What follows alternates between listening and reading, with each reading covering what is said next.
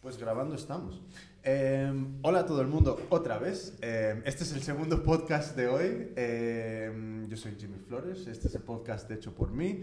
Hoy, esta noche, estoy con Carol, la vicepresi de Hecho por mí. Eh, estoy con Eva de Con L de Eva y estoy con Laura de Lala Biyu.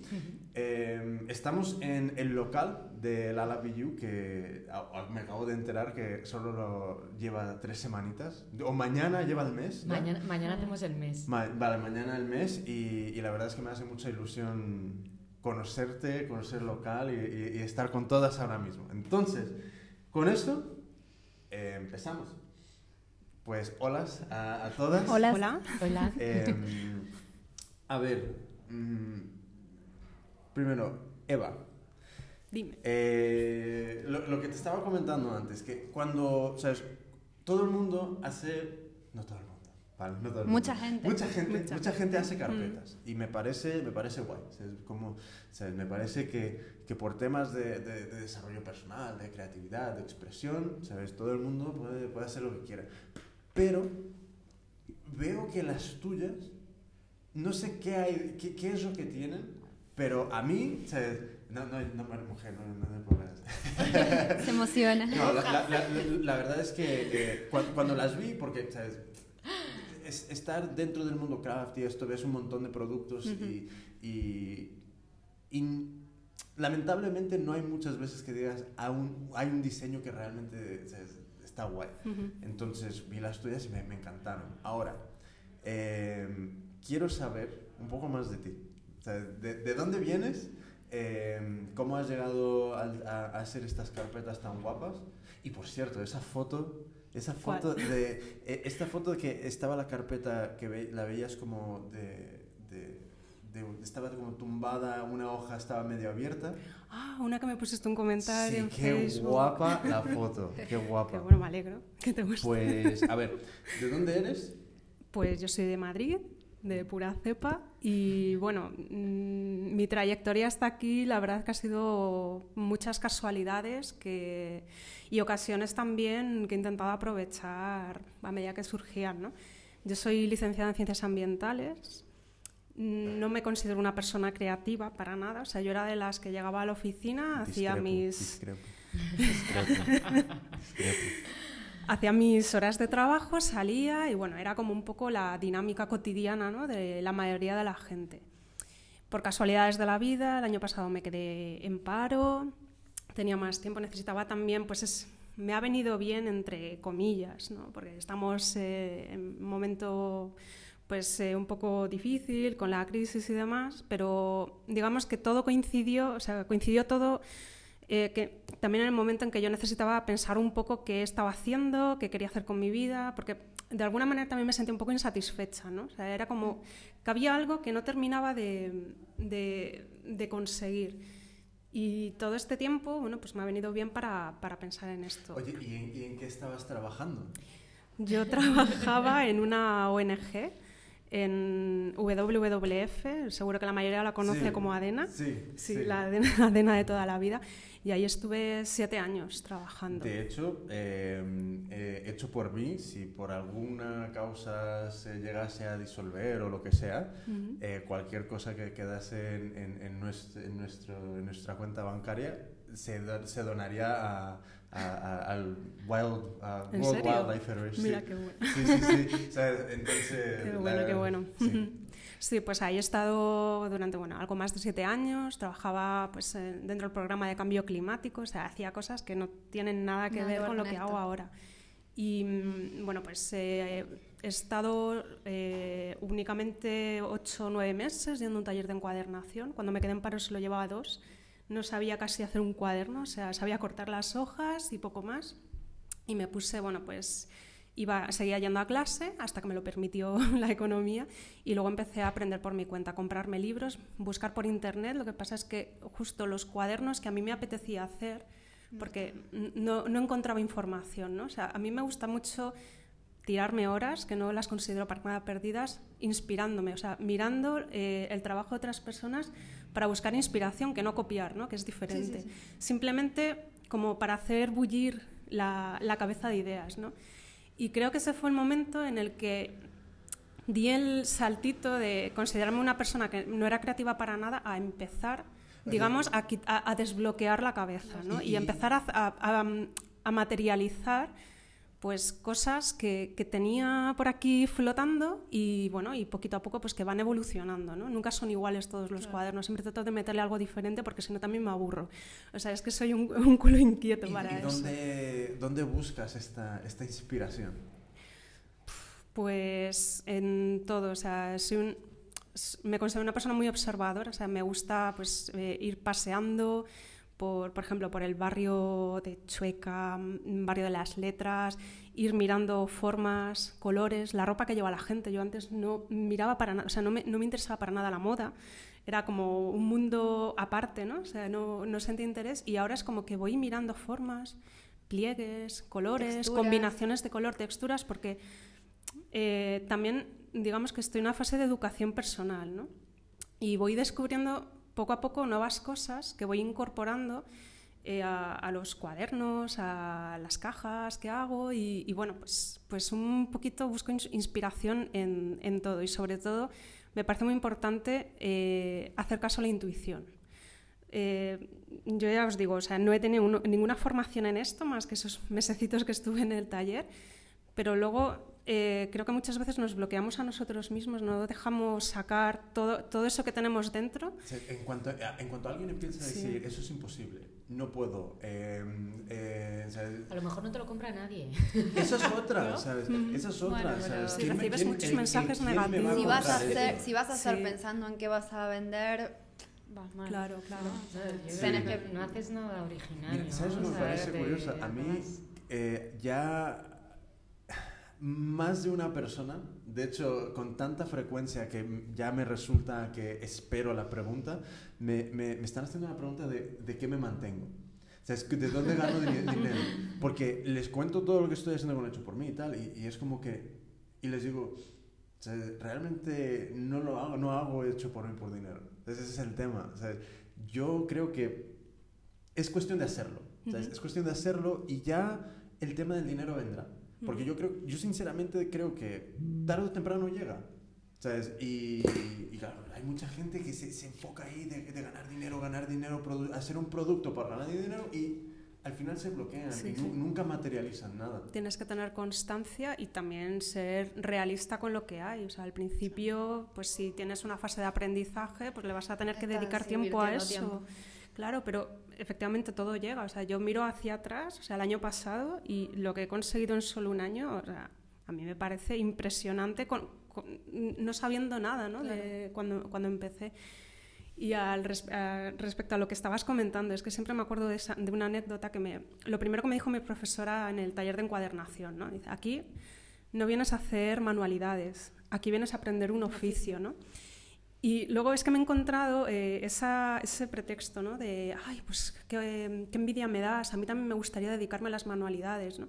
Al principio como que me mosqueaba, bueno, me cabreaba un poco así como, pero yo no estoy haciendo manualidades, o sea, de verdad, o sea, es, no sé qué, la concepción que tenemos de lo artesano, de, de oficios eh, antiguos que además a, través de esta labor se siguen manteniendo muchos conocimientos. y... Lo curioso es que es lo mismo que ha pasado con la escritura.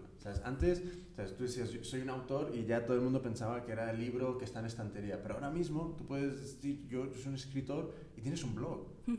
Y no, no asociamos de momento ese, ese cambio de, de, un poco de paradigma de, de, lo que existió antes a lo que el mundo ha, ha, ha, creado hoy en día. Entonces, el tema de, la artesanía pasa mucho por el aro de ¿sabes? pueblo perdido, diseño de mierda, eh, ¿sabes? cosa de toda la vida. Pero joder. Pero yo, yo, creo que eso está cambiando ahora. Oh, sí, sí, sí. vuelven los oficios. Vuelven los oficios, pero. Y que vuelvan. Fuerte, ¿eh? porque, y en España cuesta un poquito más porque llegamos un poco tarde siempre a todo.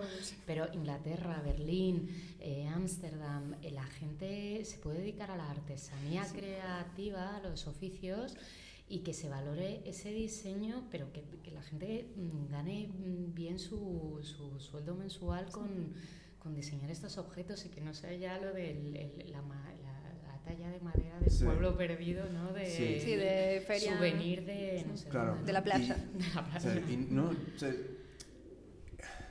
a mí me, me, con, con, con, el tema de España, yo creo que mm, el tema de llegar tarde es hasta cierto punto, porque yo creo que más que nada es que no se conoce. Porque, por ejemplo, aquí hay tres personas, que las tres a seis, algo a mano, que realmente tiene un, un, punto muy, muy diferenciador. Y dices, em, eh, y realmente yo lo que creo que nos hace falta aquí un poco más de visibilidad. Es, es el, yo creo que es el, el, gran problema. No creo que sea falta ni de creatividad, ni de ganas, ni de diseño, ni de, ni de ideas. Sencillamente creo que hace falta un poco más a, que el mundo se entere de lo que está pasando aquí. ¿Sabes? Porque igual que todos buscamos en Estados Unidos, en Etsy, en todos estos sitios, coño, también tiene que buscar aquí. Claro. ¿no? yo, yo, creo que, que, tendría que poco a poco ser así. Y... Bueno, el diseño español fuera de España depende de qué, por ejemplo, la moda, el y todo esto cuando se empezó a exportar tenía mucho tirón y ahora ya con Zara, que bueno, ya no es hecho por mí, sino que es hecho por... Hecho por, hecho por pero, pero que yo creo que, que se empezó a valorar a raíz de la moda y entonces cuando vas fuera te dicen, ah, Spanish, tal. O sea, como que tenemos ahí ese tironcillo que no... Yo, yo, creo que es eso, yo creo que es, es, es como que dices España y sí encuentro que hay una reacción muy positiva. Hmm. Pero hace falta un poco la, la, vuelta de tuerca que ya sea, ah, España y, tal página web, y tal marca, y tal... Y, y, calidad, ¿no? España, qué simpático. Sí, sí, vino y... vino y No, pero es la hostia, porque incluso con eso, ¿sabes? Eh, con el tema de los vinos, eh, en España hay vinos de la hostia, pero eh, casi nadie los conoce. O el aceite el aceite, el vino. No, que vas fuera y solo hay aceite. Y yo creo que, pasa lo mismo con el tema de la artesanía y lo hecho a mm. mano. O sea, que, que, está sucediendo un poco lo mismo. Mm. Pero lo, lo, lo, guapo y lo curioso es ver. Eh, me siento muy afortunado realmente de, de, poder estar aquí ahora mismo eh, porque ves las cosas crecer. Estás viendo realmente que el, el, el, el el movimiento de, del craft, de, del hecho a mano y de la artesanía está, está ahora mismo se está desarrollando de, una, de, una, manera muy, muy grande. entonces, volviendo a las, a las carpetas de Eva, eh, ¿dónde hiciste este curso? Pues en un taller de encuadernación muy pequeñito que se llama el Taller de María, está por la calle Alonso Cano. Y bueno, allí me pasaba unos momentos súper buenos porque además éramos todas mujeres y no sé qué, qué pasa, que cuando, se crean unos climas muy especiales. ¿no? Y, y, también me pilló pues, un momento en el que tenía mucho estrés en el trabajo y es que era agotador salir de currar, ir allí al taller, a veces no te apetecía, pero es que era mano de santo. O sea, salía con la cabeza súper despejada y me lo tomé como terapia, o sea, al principio. Y luego, pues, eh, cuando me quedé en paro, me, pues eso, el dinero que tenía lo empleé en coger el material básico para hacer cosas en casa y ahí en un rincón del comedor me puse y ahí sigo, vamos, o sea, cada vez con más papeles, más lleno todo de, de papeles invadido a la casa, pero la verdad es que súper contenta. No me, no, me, no me, quejo para nada. Vamos. Un, un, tema que te quería preguntar, que es eh, las forras con papel, con tela, ¿cómo, la, ¿con qué las forras? Pues con las dos cosas. Al principio usaba eh, más papel, o sea, no, no, me, no, me, tiraba por las telas. Y sobre todo utilizo mucho papeles de Nepal. Me encanta el tacto que tienen, el, los colores, eh, que se vean las fibras. Y luego también, pues donde compro, suelo comprar los papeles, que se llama La Dominotería, porque es una tienda de papeles especiales y de verdad que los papeles, tanto los papeles como las personas que la llevan son muy especiales, eh, pues tienen unos diseños, unos papeles increíbles. Y los conocía ya cuando eh, estaba trabajando en, esta organización porque justo tenía la tienda ahí al lado de la oficina, entonces muchas veces salía y me iba a comprarme uno o dos papeles y me iba haciendo como mi colección de pliegos, ¿no? que los tenía ahí esperando. O sea, que no estabas haciendo nada con ellos. No, Sencillamente ibas Solo coleccionabas. Sí, sí, o sea, me empecé ahí a interesar por... ahí, Sí, no sabía para qué, pero sabía que me gustaban, ¿no? Que y es pena hasta como... usarlos, ¿no? Que los A tienes mí me como pasa mucho, sagrado. tengo telas guardadas desde hace tanto tiempo que voy coleccionando. Sí, es Y como... digo, no, todavía no es el momento. no, Tus no, niños No ahí. puedo meterle la tijera, Sí, ¿no? sí, sí. Y bueno, eso es lo que lo sigo utilizando mucho, pero ahora eh, pues estoy empezando a in- a introducir también telas. Sobre todo me tiran mucho las telas con estampados japoneses. mm, Pero bueno, ahora es como que quiero utilizar cualquier material. O sea, es como ampliar un poco también eh, y dar más variedad ¿no? a, a los cuadernos y, y bueno, y la verdad es que hay telas preciosas, o sea, es un meterme en una tienda, bueno, sea de papeles o telas y es que no, no puedo salir. ¿Te has, te has, eh, planteado en algún momento diseñar tus propias telas, tus propios estampados? ¿Sí? O. Sí, ¿Has, pero- has hecho al- algún intento de ello? todavía no porque no... Eh, esa es otra de... Tengo una, como una lista de tareas pendientes y una, bueno, eh, para mí el mayor de los logros eh, en estos tiempos ha sido aprender a manejar el Photoshop, que es algo súper básico que todo el mundo sabrá, pero para mí era un mundo y ahora es como que digo, madre mía, ¿no? Pues ahora el siguiente paso es como la ilustración. Siempre me ha llamado mucho, de pequeña hacía pues muchos dibujos ahí a mano alzada y todo eso, pero como que lo fui dejando, lo fui dejando y sí me gustaría, eh, así como proyecto a medio largo plazo, poder personalizar más las, las libretas, ¿no? O sea, hacer eh, dibujos míos en los papeles, en telas, no sé, darle ese toque más personal, ¿no? De, pero bueno, es- eh, todo esto va- lo- me lo planteo como pequeños pasitos, ¿no? Ahora pues voy sí. perfeccionando poco. un poco lo que, lo que voy haciendo, incorporando nuevos diseños y luego, pues cuando llegue el momento, me, me meteré en otros saraos, que, que será por saraos los que nos metemos. ¿Y ¿no? cómo te va el, el- el tema de la venta? Pues por ahora, bueno, llevo detrás de poner tienda online en, en Artesanio pf, mucho- muchos meses, por así decirlo, pero es que no, no consigo, hasta ahora no consigo No sacar tiempo. momento. También es cierto que, eh, como llevo muy poquito, lo que quería era pues, sacar como una colección mínima, ¿no? tener unos modelos que poder mostrar y tenerlos con un buen acabado, o sea, sobre todo la calidad ante todo. ¿no? Y todo eso es increíble, pero es que lleva muchísimo tiempo. O sea, no solo hacer el prototipo, hacer luego el modelo, hacer las fotos, es que tienes también pues, eh, elegir el mensaje que transmites. O sea, todo el marketing que hay detrás.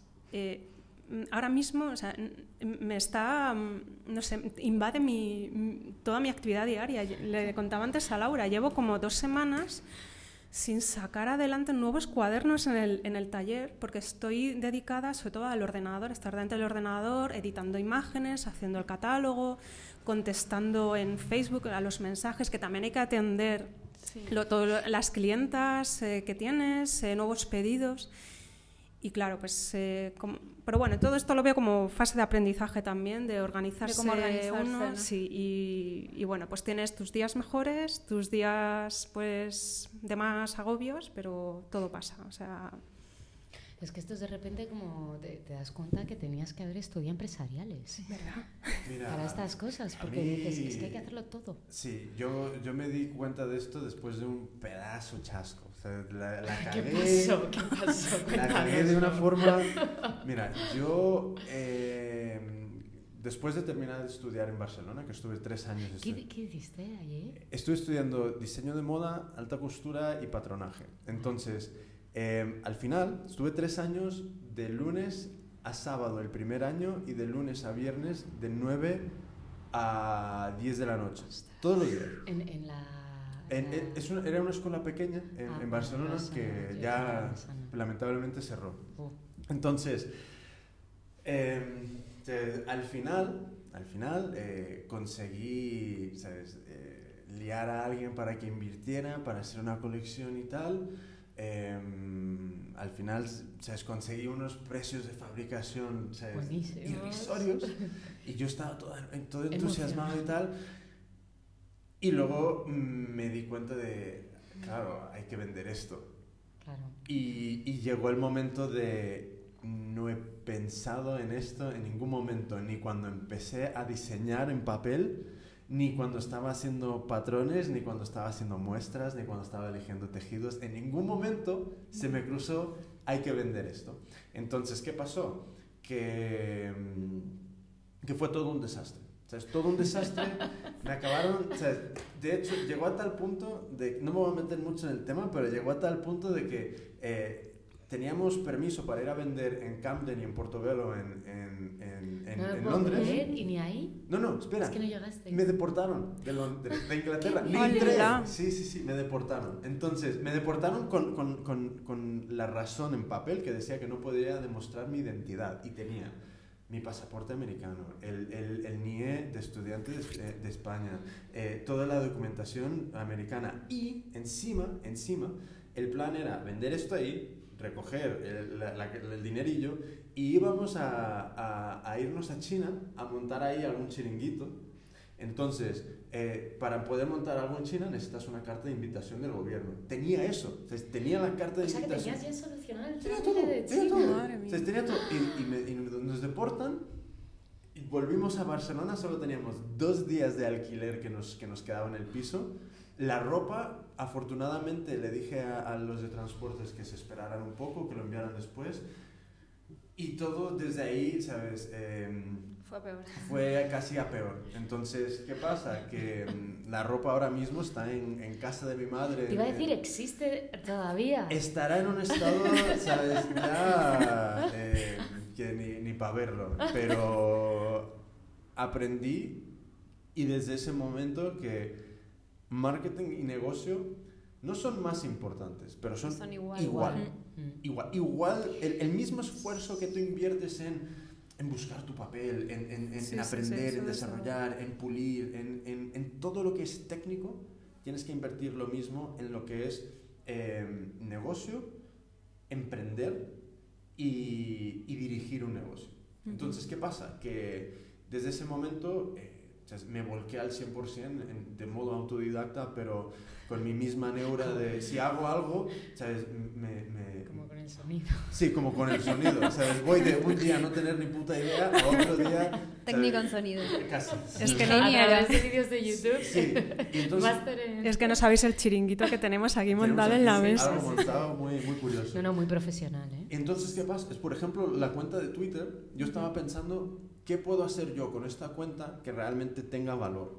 Porque lo que no quería hacer es, eh, me acabo de comer una hamburguesa, eh, estoy aquí en el Starbucks tomándome un, Sí. un- un- No, es que quería dar algo de valor. Entonces se me ocurrió el, el- el tema de este de tip artesano. ¿Por qué?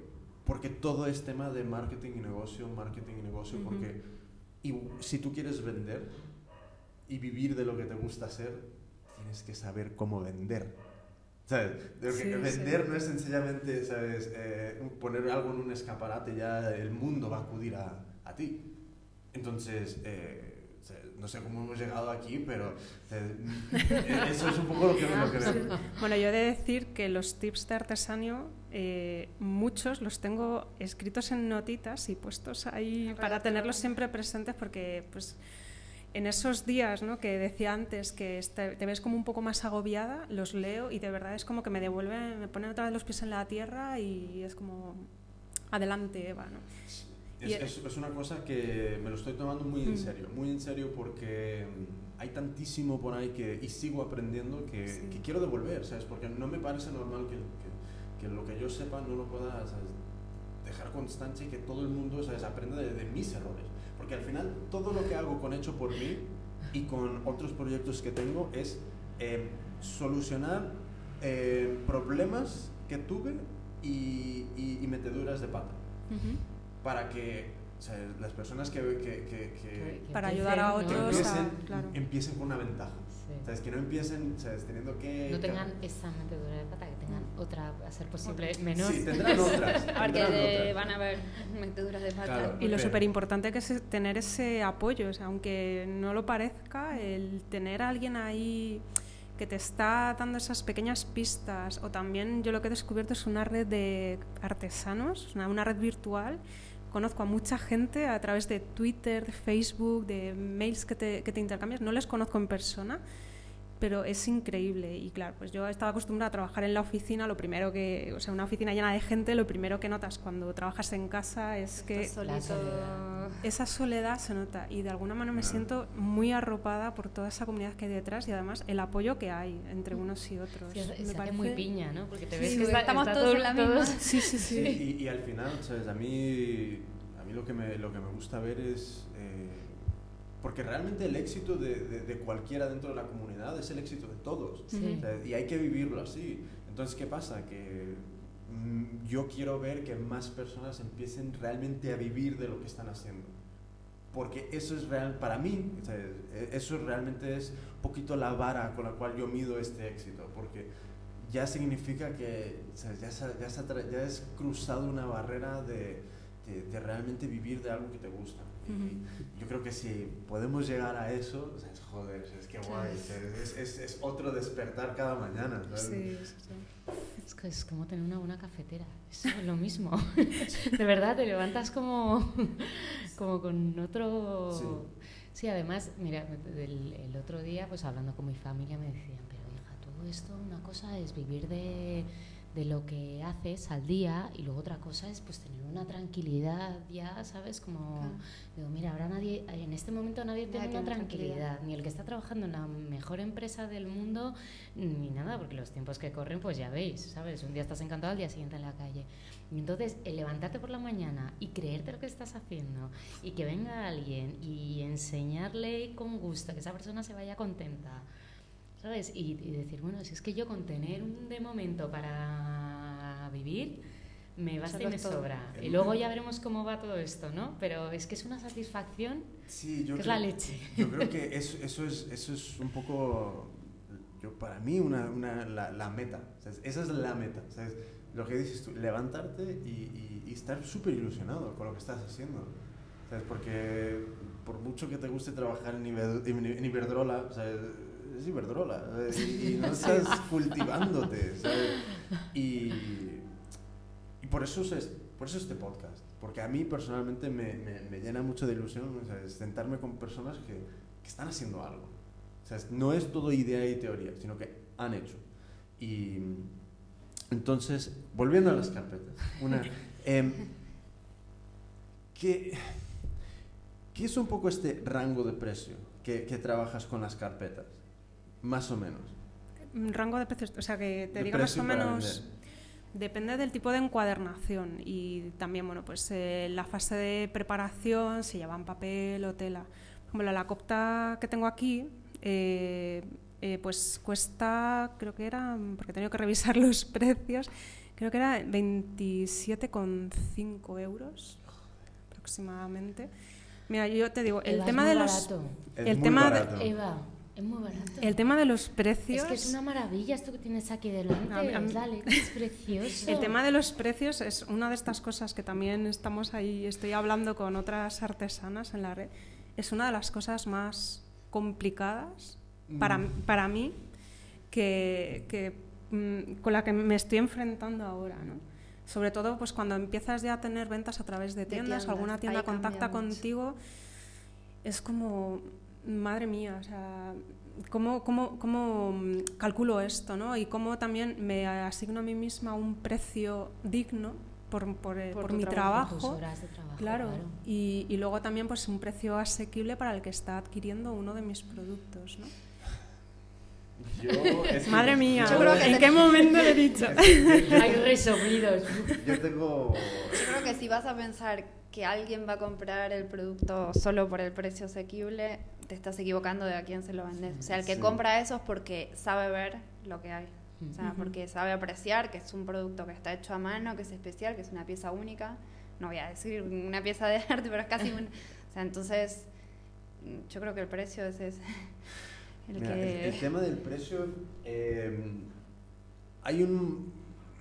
Hay un imagínate que el producto es como un planeta y alrededor del planeta giran un montón de satélites. Entonces, em, para que haya comunicación, todas las satélites tienen que estar en, en, una coordinación que, que, que, sea lógica con ese, con, ese motivo central.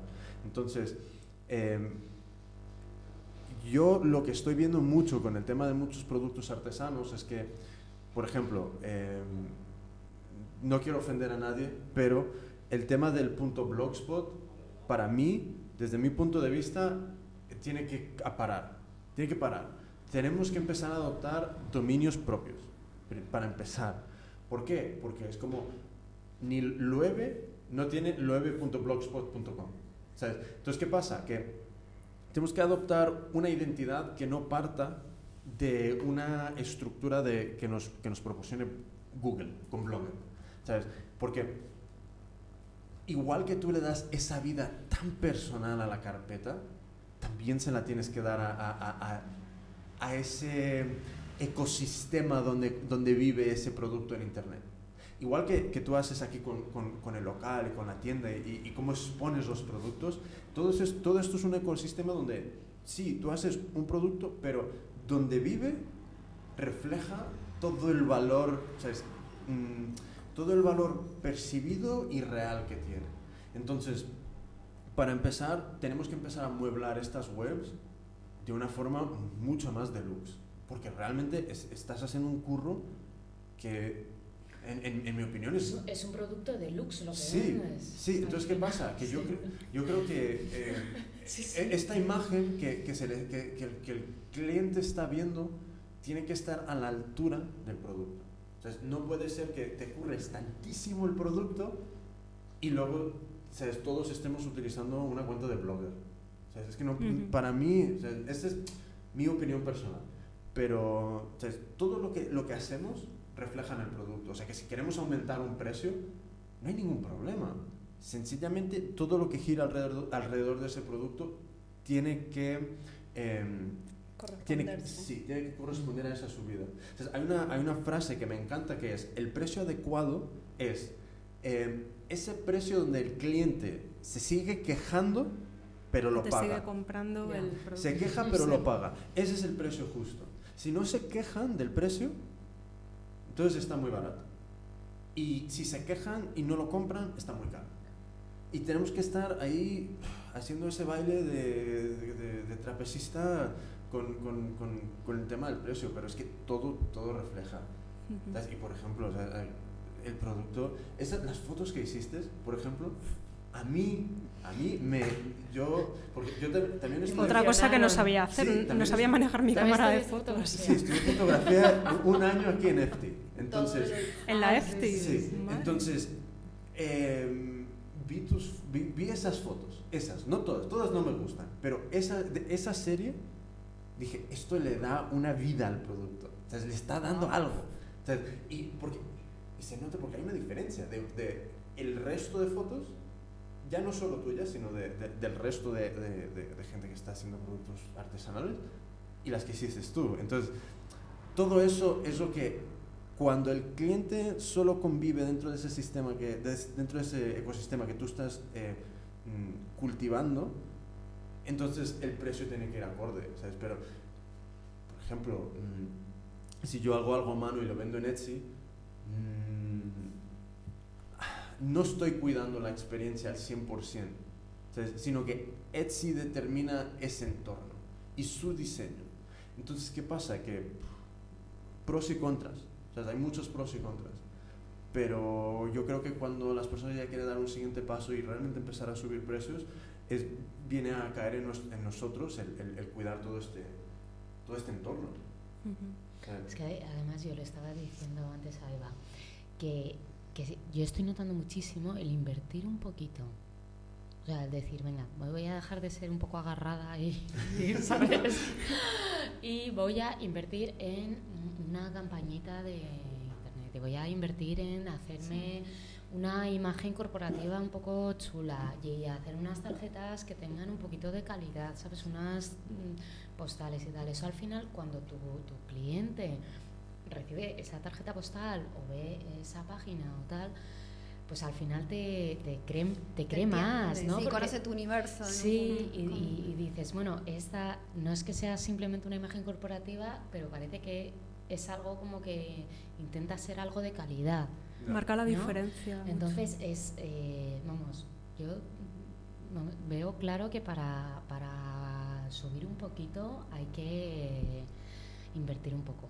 Sí, es, que no, nos, podemos quedar cortos. No, no, no, Porque haces todo un tirón técnico de la hostia. técnicamente súper pulido, bien diseñado, o sea, es muy diferente.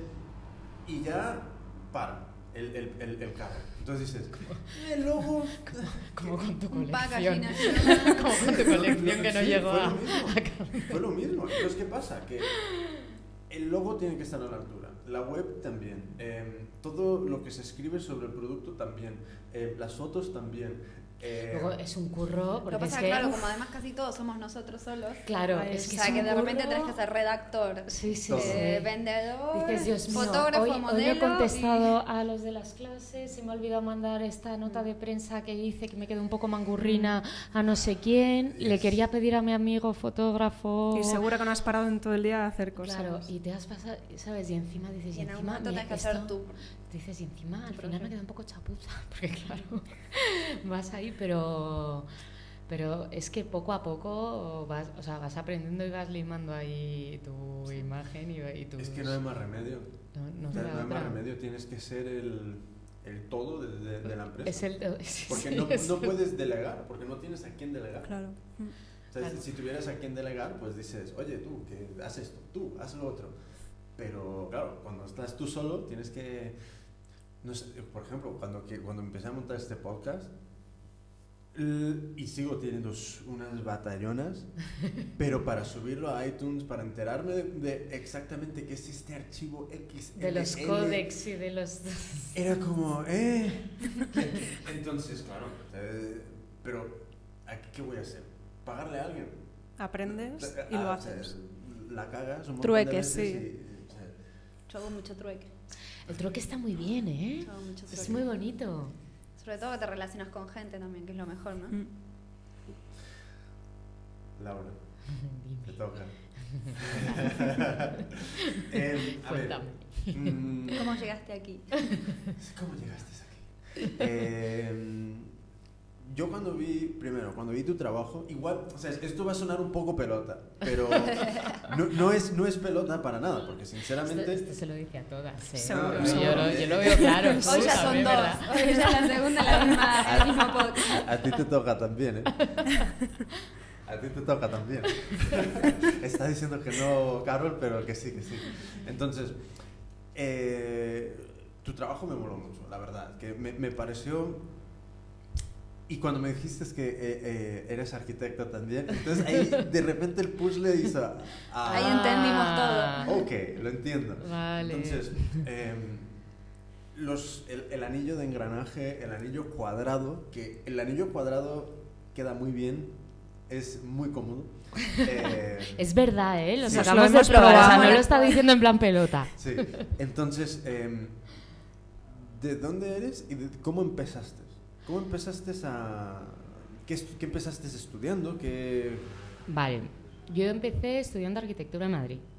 Y entonces cuando acabé el proyecto final, pues estaba que quería trabajar fuera de aquí, que yo nací en Madrid, estudié aquí, viví con mis padres 26 mm, años y ya quería irme a ver mundo. Y entonces dije, bueno, pues me fui a Barcelona a trabajar, me salió allí una cosilla, fui un poco para trabajar por un año y bueno, claro, fue, llegué allí, me compré una moto, ¿sabes? El mar, la montaña, la locura, ¿no? Y entonces caí en un estudio de arquitectura muy divertido, con un equipo muy bueno, y pues en vez de un año me quedé tres.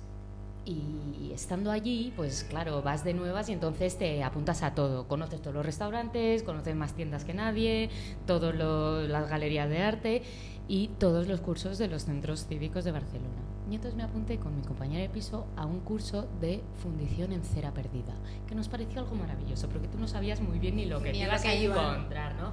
Pero sonaba estupendo, estaba bien de precio, nos pillaba cerca de casa. Llegamos allí y topamos con una italiana maravillosa que se llamaba Milena Tromba, todavía me acuerdo, que nos empezó a sacar miles de ceras y mm, pues estas personas que tienen el don de, de que tú como de una manera muy intuitiva, empieces a hacer objetos en cera, recortando con el cúter. Como, yo hacía como maquetas, ¿vale? Recortaba con el cúter, quitaba trozos, ta, ta, ta, Y tú hacías tus piezas de cera, hasta que cuando se acaba el curso nos dijo, bueno, todo esto ahora lo tenéis que llevar a un señor, que es un señor que se llama el fundidor, que es el que te transforma todo esto en metal. Y yo fui allí y obtuve unos objetos que eran maravillosos y pensé, Dios mío, yo me paso haciendo un proyecto de arquitectura la vida, la vida misma, un año y medio, luego encima me han cambiado la idea, no queda como yo lo había pensado, te peleas con el cliente, con el constructor, no te dan la licencia y de repente aquí en una mañana me hago mi cerita, luego la llevo a fundir y tengo mi edificio precioso, maravilloso hecho. Oye, ¿qué, fue esa primera cosa que, que, hiciste, que creaste?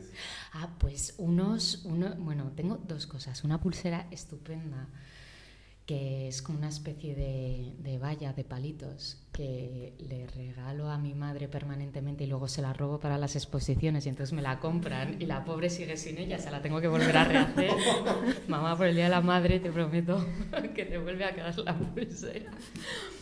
Es una pulsera que la primera que hice pesaba a lo mejor, yo qué sé, como, como 100 gramos, o sea, llevabas el brazo descolgado porque no, no, no, no, no.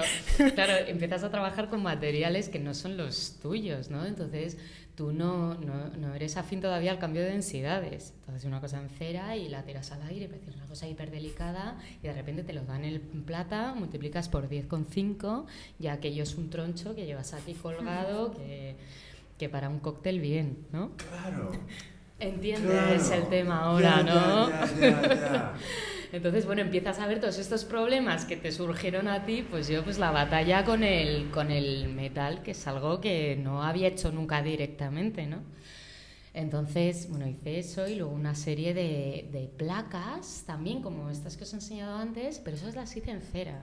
¿No? Porque yo, eh, la forma de trabajar del joyero es o muy parecida a la de escultor cuando haces piezas más volumétricas, que suele ser a partir de cera, o trabajar directamente con láminas o con hilos de metal y eso ya lo vas cortando, quedando por fuera, por dentro, soldando, volteando, etcétera. Entonces yo quería hacer cosas que se hacían con metal, pero las hacía en cera porque era la técnica que conocía y me salían cosas divertidas, pero no era la técnica correcta. Entonces, como esto me divirtió mucho, pues vi un curso de la Masana Permanent de Barcelona, que eran cinco meses o así de un intensivo de joyería, y dije, bueno, bueno, date. O sea, hablé con mi jefe del, del estudio de arquitectura y me fui allí, eran dos tardes, martes y jueves, cuatro horas cada tarde, y en plan, pues como lo dices tú, terapéutico, ya vas agotado allí, por Dios, te daban el martillo primer contacto con el fuego, que eso tenemos yo creo todos dentro ahí, se nos ha quedado de cuando éramos los hombres primitivos en las cavernas y vimos el fuego por primera vez.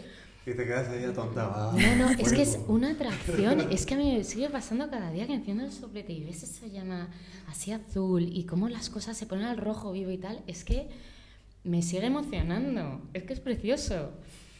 Y entonces nada, empecé ahí a dominar un poco ya más la técnica y en ese momento, bueno, yo ya fui avanzando mi tiempo de estancia en Barcelona, me fueron surgiendo paralelamente cosas de arquitectura, proyectos aquí en Madrid y bueno, y decidí volverme a Madrid por tema un poco laboral. Y cuando llegué aquí, la verdad que no encontré ningún sitio donde seguir produciendo mis piezas, porque en Barcelona sí que es muy normal el tema del coworking a nivel artesanal, ¿no? La gente se coge pues un espacio, entonces tienes un fotógrafo, tienes... Ese, es, otro tema, muy largo. ¿Ves? Entonces yo decía, fenómeno, claro, yo llevaba tres años allí, me había hecho ya el ambiente, digo, ya llego a Madrid y seguro que encuentro un tallercito, me meto, voy dos tardes a la semana, sigo haciendo mis colecciones y tal. Y ese tallercito no existía, ¿sabes? No. Entonces, como no existía, pues el primer año me pilló un poco pez, pero el segundo año dije, bueno, pues para seguir aprendiendo y seguir haciendo cosas, me apunto a la Escuela de Arte 3, que es un poco las escuelas de artes y oficios oficiales de la Comunidad de Madrid, como la de La Palma de Escultura. ¿Vale? Pues la misma.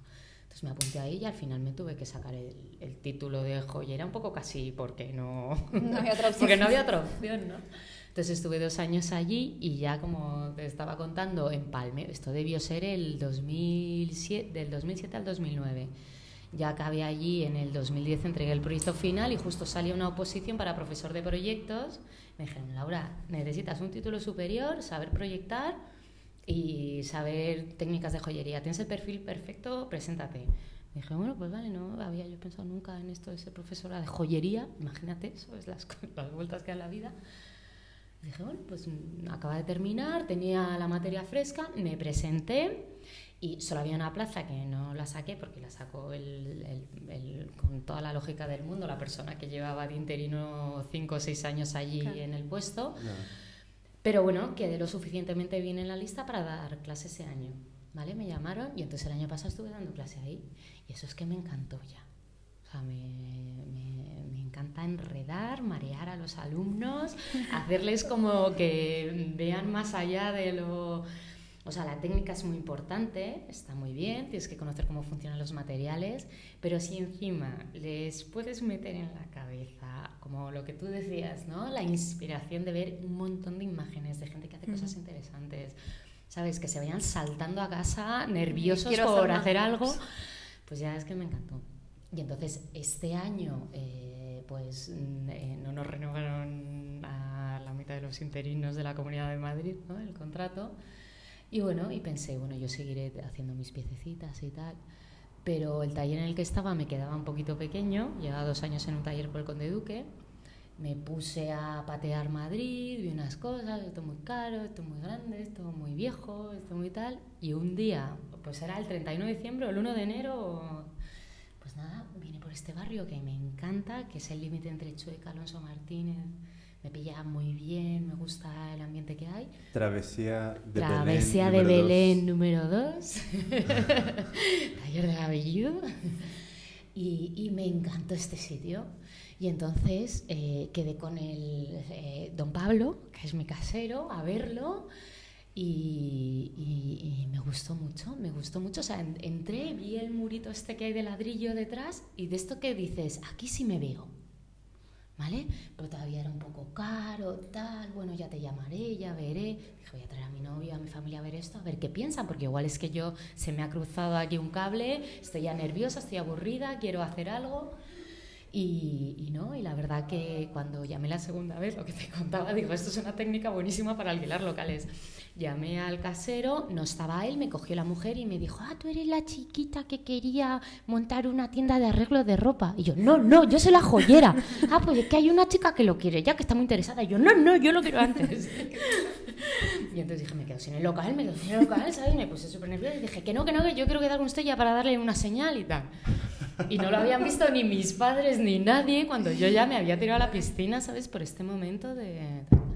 Y bueno, lo mejor que he hecho, vamos, estoy agotada.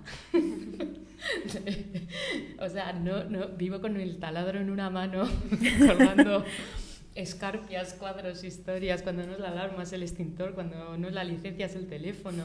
¿Sabéis? No he hecho una pieza desde hace dos meses, tengo que, que decirlo. Entonces, eh, cuando... Porque estabas dando clase eh, y estabas creando y vendiendo en paralelo? Sí, está... en paralelo. Bueno, en realidad sigo, sigo en paralelo porque sigo de arquitecta por las mañanas en ah, un vale. estudio en el que yo todo, todo, este tiempo, llevo seis años aquí ya en Madrid desde que volví de Barcelona y sigo allí yendo por las mañanas. Y entonces, eh, desde que vine de Barcelona, estuve en paralelo estudiando y produciendo mis colecciones. ¿y cómo, cómo reacciona el público a, a tu diseño? ¿Sabes? ¿Cómo, ¿Cómo ves que, que, que reaccionan a, a, a, tu diseño tan...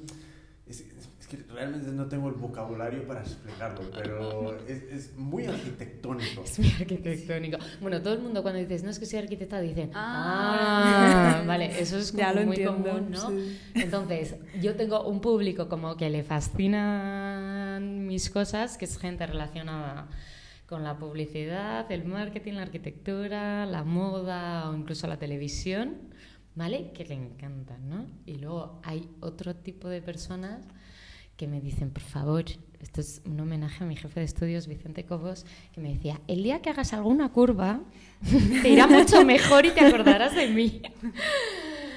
Y, y, bueno, pues que les cuesta un poco más entenderlo, ¿no? Incluso me ha pasado muchas veces de cuando antes de montar esto yo iba a galerías de joyería. No hay, no hay mucha galería de joyería contemporánea, en Madrid, de verdad, de cosas diferentes, ¿no? Pero los tres sitios que hay que, bueno, que se intenta vender este tipo de productos, iba allí y me decían, ay, qué bonito, me recuerda mucho a lo que hacía yo al principio, pero no es muy comercial. ¿sabes? Entonces, bueno, pues ahí, ahí está, yo sigo en mis 13. No, pero eso está bien, marcar la diferencia, o sea, eh, aplicar tu estilo, el estilo que tú quieres, y luego pues también ofrecer algo diferente a lo que sueles encontrar por todos sitios, ¿no? Yo fui una de las que se quedó un poco choqueada cuando vio las, eh, las obras de Laura, porque bueno, nos conocemos a través de una, Una amiga. sí, de una amiga, De trabajamos Lourdes. en la- de Lourdes, hola Lourdes, Hola. Eh, y que nos, nos dijo, ah, pues está ahora, tiene un puestecito aquí en la escuela donde, donde estaba estudiando y fuimos a, a verlo. Y luego también en el Nómada Market, también te, te vi allí. Y, y la primera impresión, claro, yo no me, yo no me esperaba esas formas, ¿no? Claro. O sea, ya, ya me rompía a mí mis moldes. O sea, los anillos tenían que ser redondos, eh, los colgantes también me parecían muy originales, pero ese choque no me lo, no me lo quitó nadie, ¿no?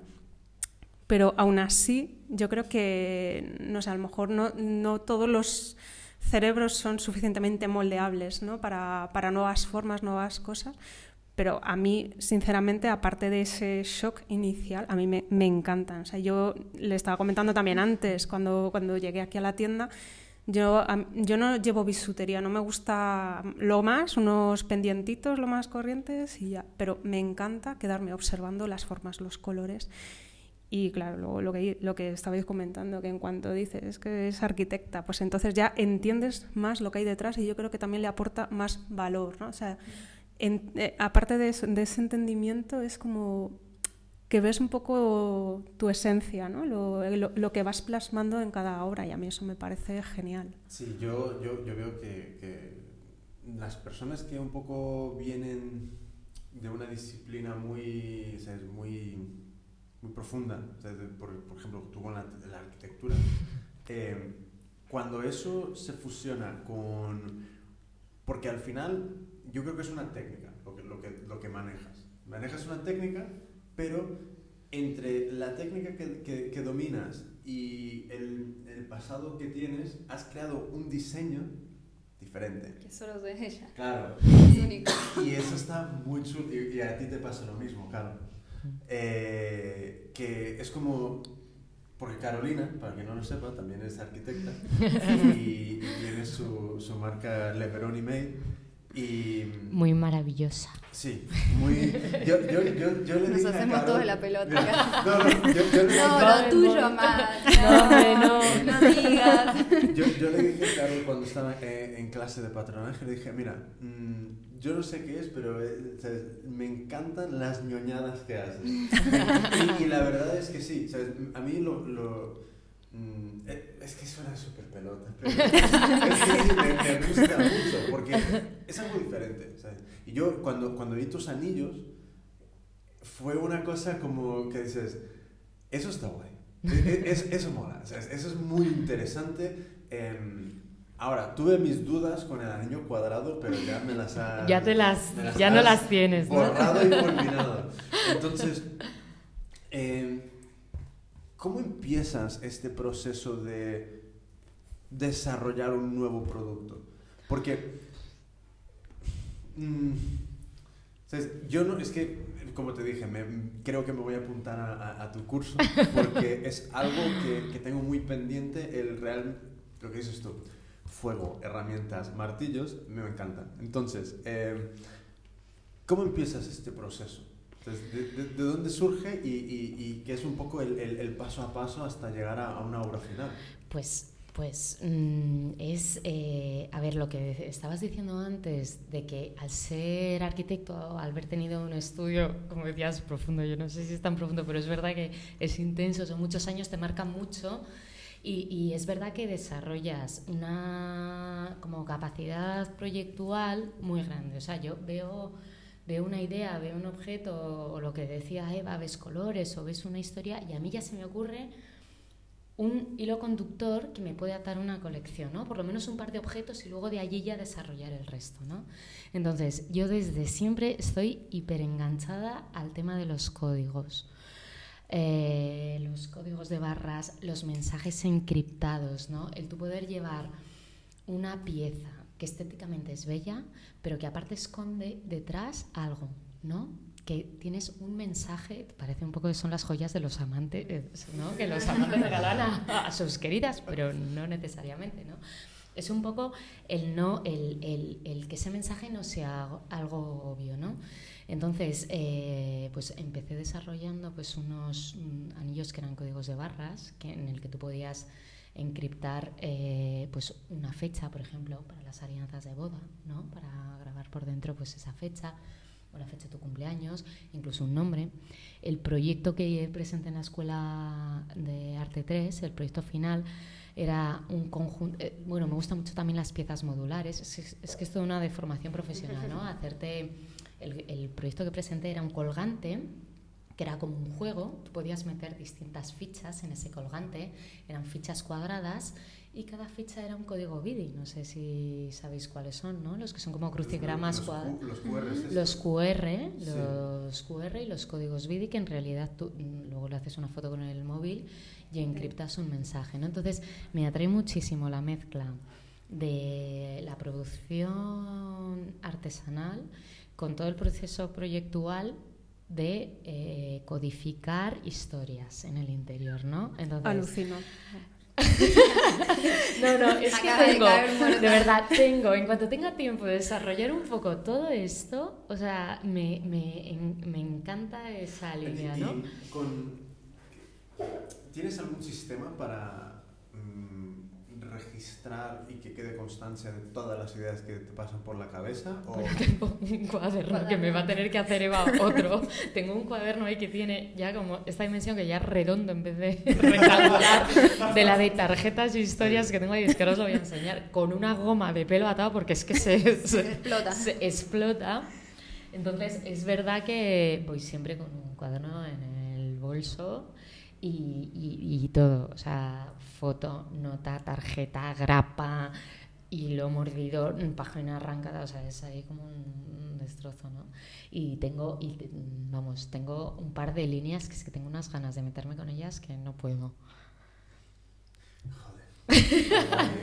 eh, y hablemos de las clases también, ¿no? Sí, sí, las clases. Porque parte de tu proyecto es el de dar clases también. Sí. Parte muy importante. Sí, bueno, es que eh, ya como os dije esto, que yo volví de Barcelona y quería montarme en un taller de estos en el que se pudiese alquilar el espacio. Bueno, pues yo vi que aquí había un vacío en Madrid que era ese taller en el que tú vas dos tardes y trabajas con otra gente que está haciendo algo parecido a ti que eh, te diviertes, es terapia, porque es que verdaderamente pasas un rato aquí, que es que la gente, es que les tengo que echar, porque es que ya como venga, ocho y media recogiendo, ay, pues no sé qué, pues no sé qué, ¿viste la web de no sé cuánto? No, tal, no sé cuánto, ¿qué martillo compraste? Ah, déjame ver, no sé. O sea, es que no hay manera, ¿sabes? Yo, por favor, que tengo una vida, tengo un novio en casa que me va a dejar, ¿sabes? Por favor. Bueno, pues o sea, se hace muy pues buen... Si el novio está en casa, podría estar aquí igualmente. Sí, sí, sí. Bueno, es que bueno, él está ahora también que va a montar su propia historia, de hecho por mí, o sea que ya, ya, le, ya le trincaremos en un futuro. Vale, vale, vale. Está ahí trabajándoselo. vale.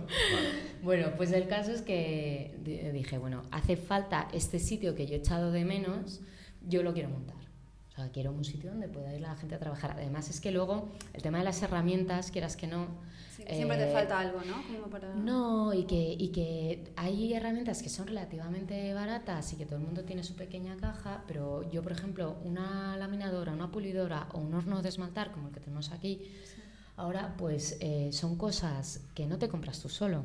Mm. ¿Sabes? Yo me pasé mucho tiempo en la cocina de mi casa, como dices tú, ahí, ¿sabes? Montas el chiringuito, bla, bla, bla, martillazos, haces una pieza, sueldas, hora de cenar, desmontas todo, ¿sabes? Ah, Entonces, pues, pues ofrecer esto pues, eh, a gente o que está estudiando o que incluso se dedica a ello profesionalmente pero que lo combina con su trabajo y necesita tres tardes a la semana para venir a hacer sus cosas que puede hacer un grabado con ácido nítrico, que puede esmaltar una pieza, que puede reducir el espesor de una lámina de plata, ¿sabes? Con la laminadora, pues eso está muy bien.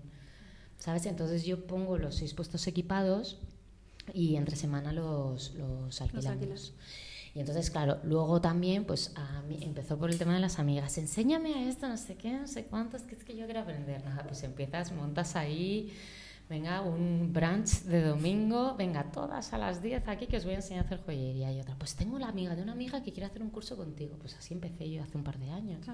Empecé a dar cursos en el otro taller y, y, hay mucha gente ahora, es verdad que lamentablemente por el tema de la crisis, hay mucha gente en formación y que les llama mucho la atención todo el tema manual, porque es que es muy gratificante.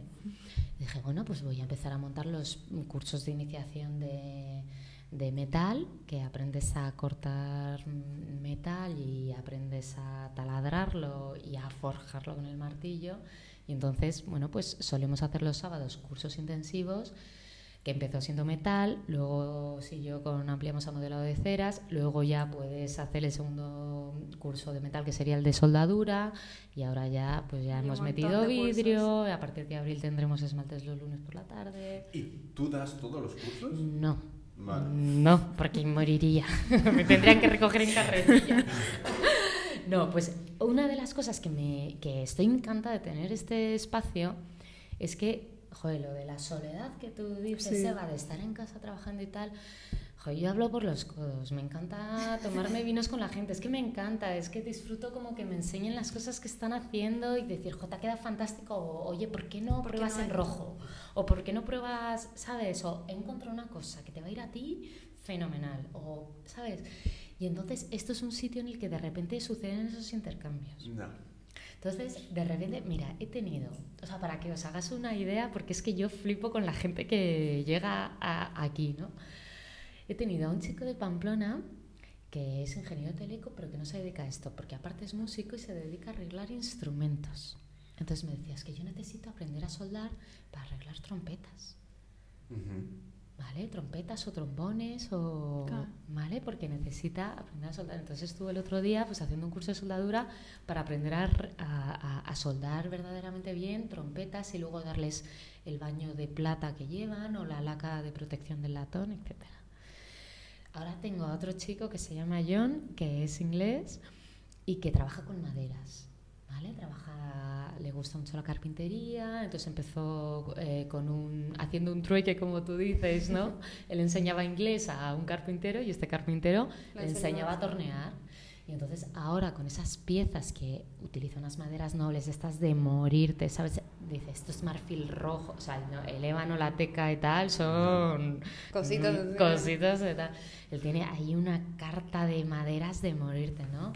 Y entonces la novia le regaló un cursito por Navidad de regalo, vino aquí ya fascinado. Entonces ya está todos los jueves aquí y entonces lo que hacemos es personalizar un poco, decir, venga, ¿tú qué quieres? ¿Montar maderas? Vale, fuego no podemos utilizar, tenemos que remachar, qué colores de metales van mejor con las maderas que tú tienes, cuáles son más blandos para que se adapten mejor, ¿sabes? Entonces es un proceso de como revestir madera o, cómo es? Bueno, él en realidad está ahora montando, eh, digamos, haciendo, imagínate, pues un broche, un colgante de una pieza de madera que tiene torneada, ¿vale? Entonces aprende pues a montarla o como en una pinza que la puedas girar o incluso ah. remachándola en una pieza más grande de metal que está recortada con una forma que le gusta, Vale, vale, vale. Vale, es un poco darle carácter de joya, de, joyería contemporánea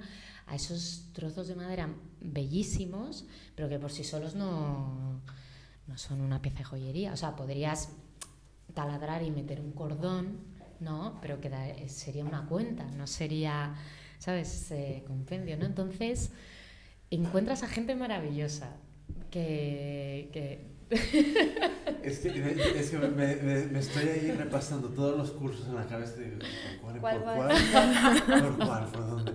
¿Por, dónde sugieres tú empezar?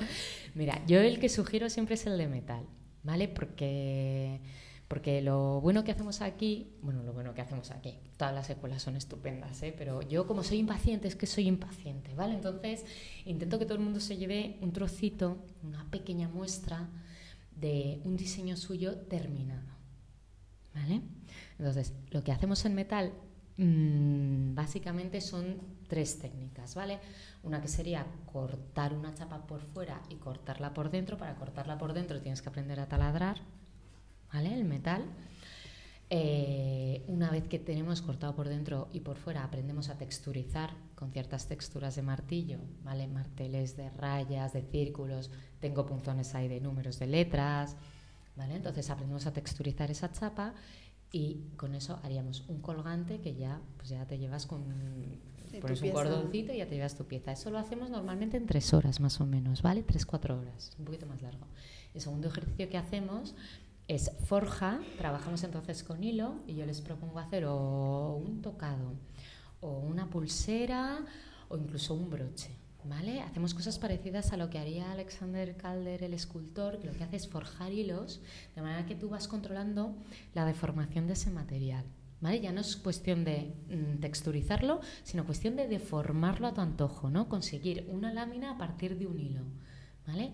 Bueno, claro, te puedes imaginar, yo no sé cómo los pobres vecinos todavía no me han dicho nada, porque aquí seis personas con los ojos inyectados en sangre, ¿sabes? Con un martillo en la mano. ¡Bomba, bomba, bomba! ¿Sabes? Es como... Pero, y además, digo, a ver, que voy a explicar una cosa, es que nadie me escucha ya, o sea, ya están ahí, va, va, va, ¿sabes? Es como... Va, el jefe, ¿no? sí, ¿en qué estarán pensando? Ahí va, el vecino, el perro. Pues eso sienta fenomenal.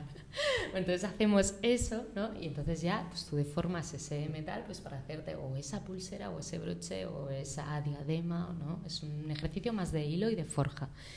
Y luego lo que hacemos es sacar pues, eh, óxidos o, sulfuros que atacan el metal, el sulfuro de potasa, que lo que hace es ennegrecer la plata, el latón, el cobre, que es lo que utilizan pues, para las típicas medallas de la Macarena o la joyería charra, que tú haces tu pieza de metal, pero luego la, la envejecen y pulen ¿vale? el resto. Entonces, todas las texturas contrastan mucho más. ¿no? Entonces utilizamos esas pátinas un poco para los, las piezas que hemos hecho ya, ver cómo cambian de aspecto, cómo esa textura que has hecho con el martillo resalta o cómo esas letras que has grabado con el punzón.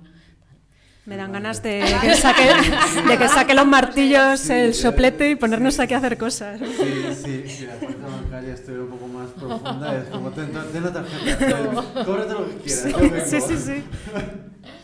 Pues, pues la verdad que la gente suele repetir, ¿eh? porque la verdad que se pasa, se pasa bien, lo intento hacer de una forma muy práctica para que ya, bueno, luego, pues todas estas cosas que cuando empiezas te resultan complicadas, como ¿y dónde compro el metal? ¿Y qué sitio es el más barato?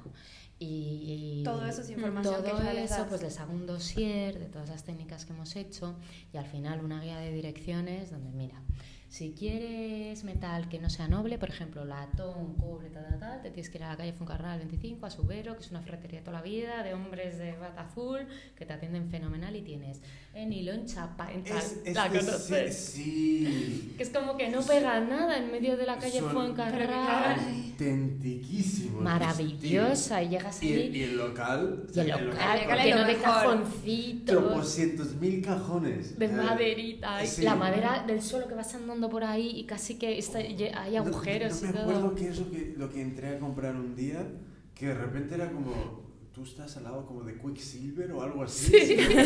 entre 10, como, entre 10 el Quicksilver y... Sí, es como, vale, Jack Jones, o sea, como... Y dices, ¿qué hacen aquí? Entonces, todo lo que, lo que... Los productos que vendes aquí, ¿todos son tuyos? ¿En la galería? Sí. No, no, no, no, no. Esta es una exposición que hicimos ah. el 14 de febrero, que es el día de San Valentín, por eso verás algún corazón que otro por ahí. Entonces, yo llamé, bueno, es que mm, a mí me parece muy interesante lo de poder colaborar con otras personas que están en el, en el mismo rollo que tú, ¿no? Entonces, hay mucha gente que son estudiantes que están acabando, gente que es profesional, que se dedica a la joyería, al grabado, etcétera y no te creas que todo el mundo o todas las tiendas eh, quieren exponer tu producto, ¿vale? O como decía Eva, hay muchas veces que las comisiones son súper altas o que incluso, como no, es que lo tenemos a tope. Entonces, mi idea aquí es hacer exposiciones itinerantes mensuales, ¿vale? Inauguramos con la del 14 de febrero, que la idea era el amor, ¿vale? Por ejemplo, tienes, hay una pieza ahí que me encanta porque lo suyo de esto es que no, yo les dije, por favor, no penséis en corazones rojos con el amor, ¿no? Hay gente, hay gente que ha interpretado el tema del amor, pues... Eh, pues por la vertiente del desamor, ¿no? Y han hecho un cepo y una pulsera rasgada con una piedra roja sin tallar, ¿no? O sea, es algo un poco conceptual. Hay una chica, una alumna mía de la escuela Arte 3 que le tengo mucho cariño, que se llama Sonia, que ha hecho una plaquita, que veis ahí, la primera, es una plaquita de braille, que se titula El amor es ciego. Entonces pone en braille amor, ¿no? Entonces mm. tú estéticamente no tienes por qué relacionarlo con un corazón.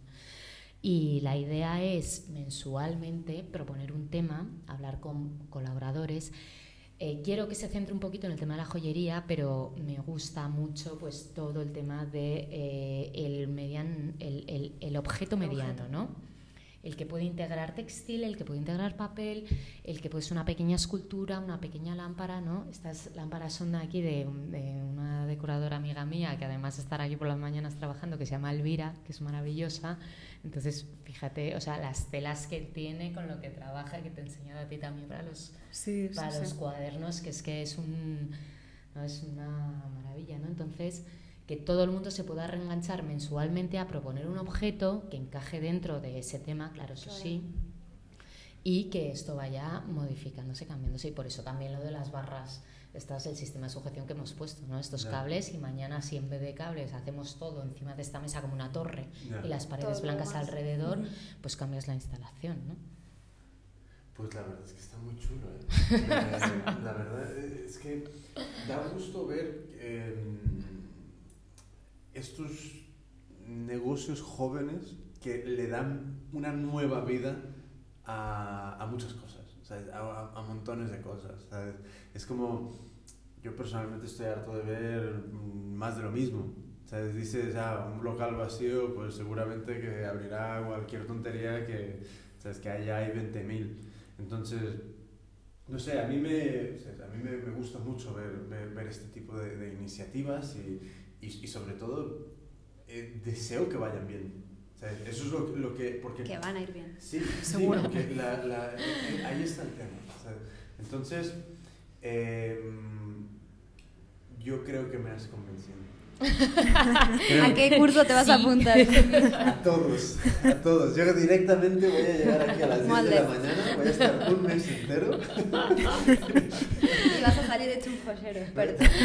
Y me vende una tarde, tú te ves una tarde, por ejemplo, un jueves. Yo te doy toda Por la tarde, ¿vale? Tú vienes aquí y ves un poco todo. Vale, y ya me ves la hora, quiero todo eso otra vez de verdad. Sí, o yo creo que mm, ya se me ocurren unas ideas, porque ¿sabes qué pasa? Que ahora mismo... Eh, bueno, ya, nada. No, no, por favor, pero cuéntamelas, no me dejes así ahora. ¿Sabes qué pasa? Que es como... Te va a enredar. Seguro. me encanta. En, todo, todo, lo, que, lo, que, lo, que hago, ¿sabes? por ejemplo, el podcast. El podcast surge porque muchas veces quedamos, estamos una caña y, y la conversación se queda en el bar.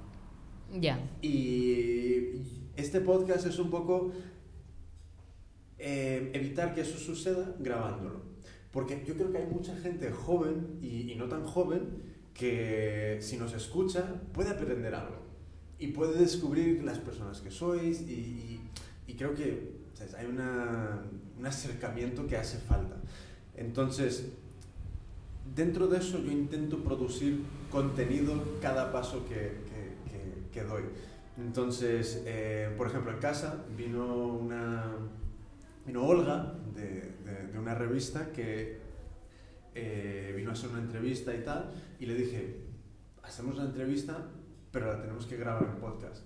Entonces, en, en abril creo que podemos hacer público la, la, entrevista del podcast y tal, creo que quedé un poco radical en la entrevista, bueno, así, ¿sabes? Eh, ya, ya, ya, se me juzgará. Eh, pero, por ejemplo, si fuese posible, me molaría de mm, ¿sabes? entrar sin tener ni, ni, ni, idea. Si necesitas abrir la puerta, abre la puerta. ¿eh? no, no, si son, son desconocidos, pero vamos a ah. saludarles. Hola. ¿Quieres hacer un poco de venta? que se siente que se tomen algo. Eh, no, en serio, si quieres, convencerles no, no, no, eh, hay unas nuevas cámaras de vídeo que son muy pequeñitas, que te las puedes casi colgar de, como un pendiente, que se llaman POV, que son cámaras de punto de vista, que son una cámara que tiene un, un, gran ángulo que... Pero eso es buenísimo para integrarlo en una joya. Espera. No me pongas nerviosa. mi, mi, mujer sí que me va a matar. Cada, vez le digo, tengo que comprar, tengo que comprar. Entonces, sí me pudiera hacer con una de esas. Belén, puedo. Eh, estaría guay de, igualmente no toda la clase, pero trozos, colgármela y, y, y, ir aprendiendo contigo mientras luego se puede trocear algún pequeño vídeo o algo desde el punto de vista de un alumno. O sea, de un alumno creando su, su, primera... Entonces, por eso ya lo hablaremos.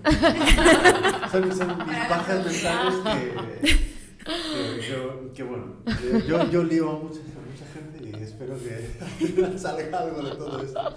Mira, a mí sí, lo que, a veces lo que me encanta de todo, o sea, yo lo que, lo que encuentro aquí que es que me fascina es que la gente que entra o que, o que nos encontramos así por la vida porque hacemos cosas con las manos y tal, somos una panda de frikis, como que nos emocionamos juntos con cualquier historia nueva que te cuentan.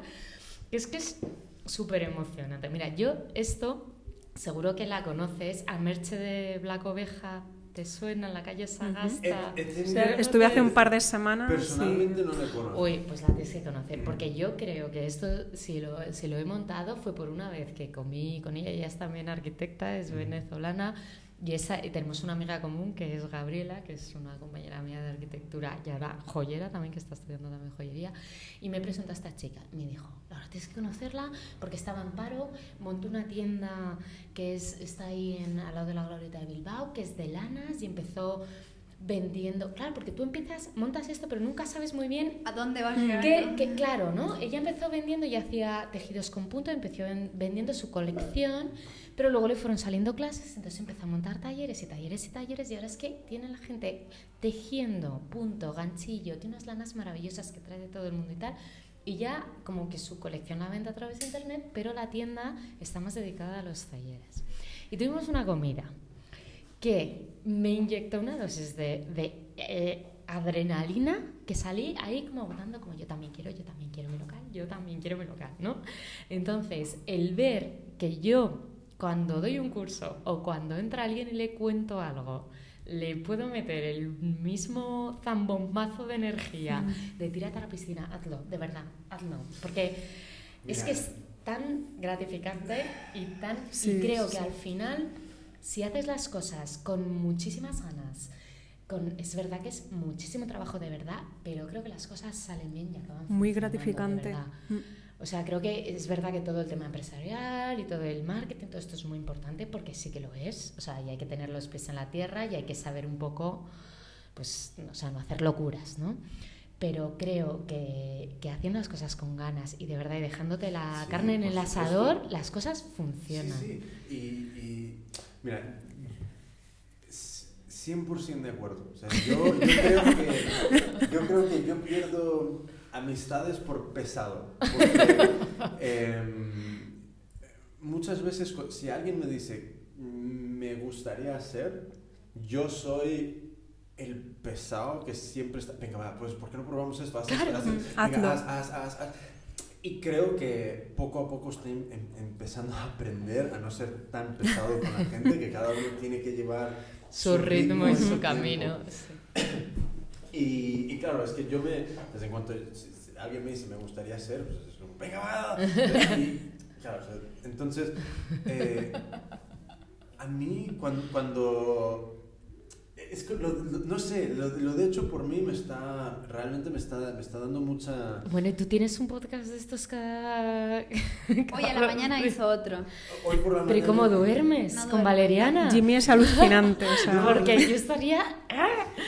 Ahí como... Este, sábado, tengo, de... este sábado tengo otro. Este sábado de energía. Más, todo lo que hace extra. Eso te iba a decir. A ver, que cada día me llega una lista de cosas para hacer, nuevas ideas. Y, eso que aún no has visto toda la lista de ideas que tengo para hecho por mí. Que las va dosificando. Entonces, eh, no sé, es una cosa que a, los alumnos de marketing que tengo, que, doy unas clases de marketing para un grupo de INEM, em, les digo siempre, y, es un poco un ejemplo un poco crudo y, demasiado agresivo, pero les digo, todos vamos a morir. va a llegar un punto donde tú vas a ser un montón de huesos en una caja, o, o, de, o de, cenizas en, en, en, un cubito, y no, y no sabes cuándo va a ser ese momento. Entonces, ahora mismo aprovechalo.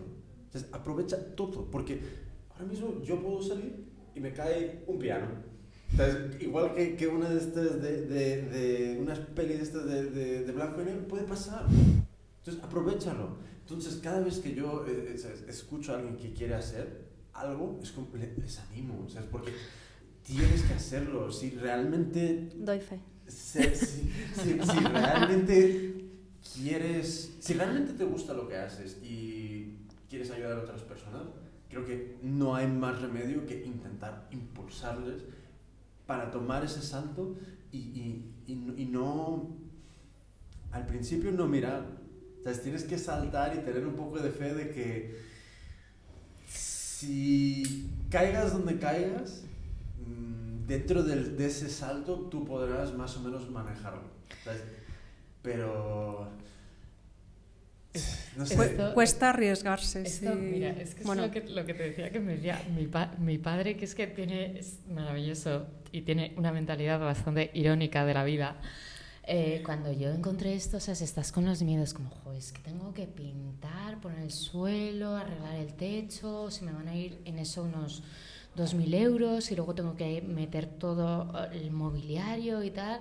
O sea, yo creo que por menos de 4.000, 5.000 euros no, monta, no monto esto. Y luego es mantenerte mes a mes y cubrir el alquiler y tal. Y digo, es que voy a tener que meter 4.000, 5.000 euros, que es todo lo que tengo. Y me decía mi padre, sabio como es él, decía, hija, verdaderamente entre tener 4.000 euros y no tener nada. Estás igual, te quedas igual. Y dije, ¿qué razón tiene? Es decir, a ver, si, te, si la inversión es muy grande la que tienes que hacer, pues ya tienes que andar con pies de plomo. Pero muchas veces son inversiones más o menos controladas, o sea, de, de, bueno, pues de mm, dos, tres, cuatro sueldos mensuales, ¿sabes? Que, mm, que, que puedes o invertir en ello o enredar a alguien, para, que te... pegue, te ayude con ese mm, empujón. De hecho, hay subvenciones que están muy bien para gente en desempleo que, que monta...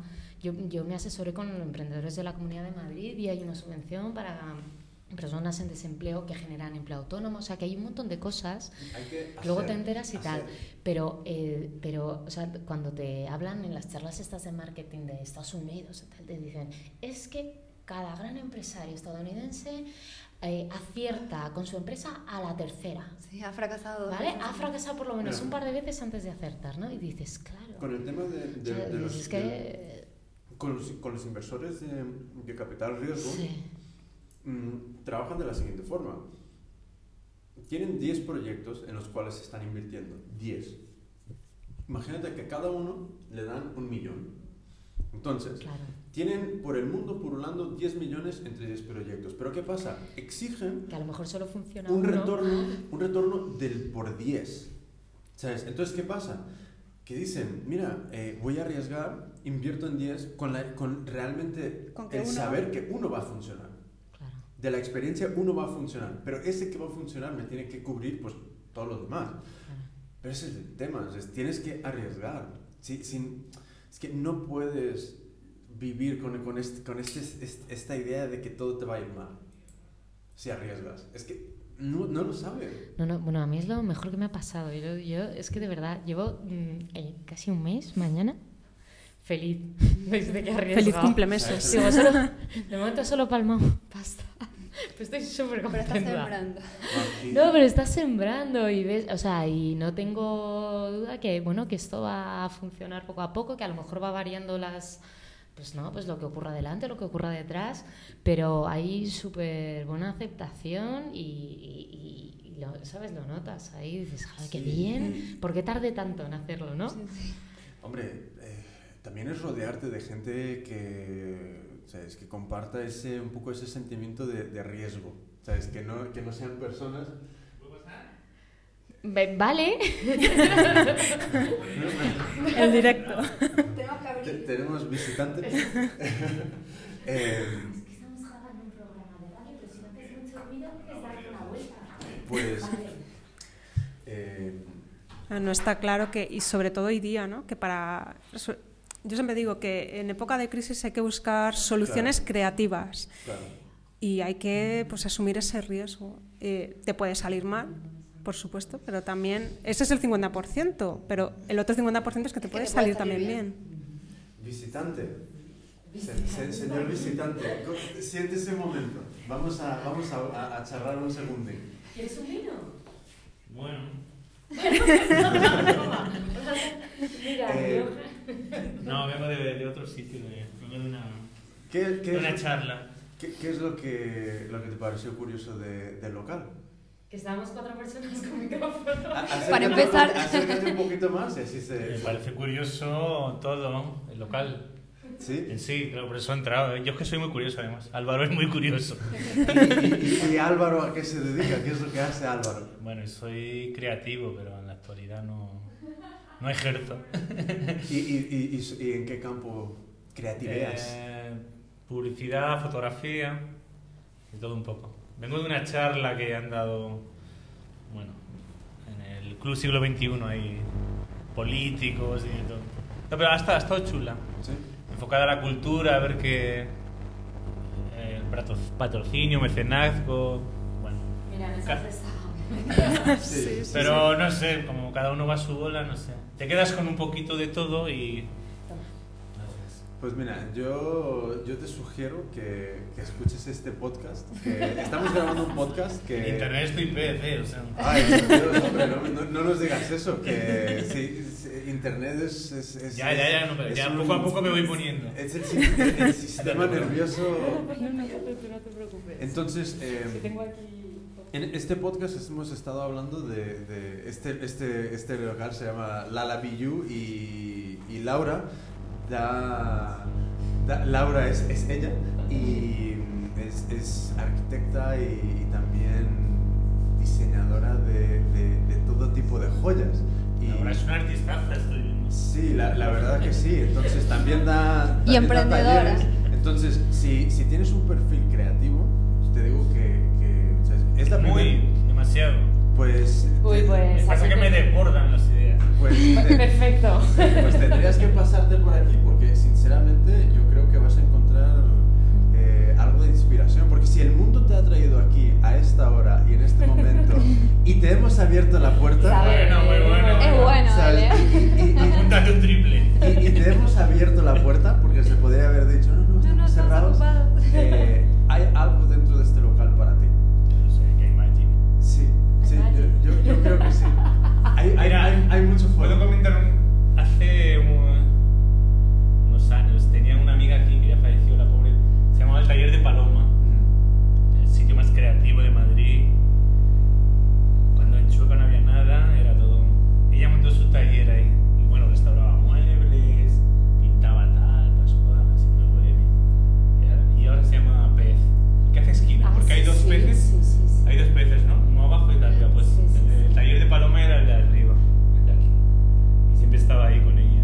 Entonces, este, este tiene algo para mí especial, como no sé si tengo que vivir, trabajar aquí, ¿sabes? Yo creo que... O hay mucho alfancíbar, Yo- yo te digo ¿vale? una que cosa, está pegado enfrente. eh, el de, de- de lo que he conocido en el- la última Bueno, el Zanzíbar hora, sí es puesto. hora y media,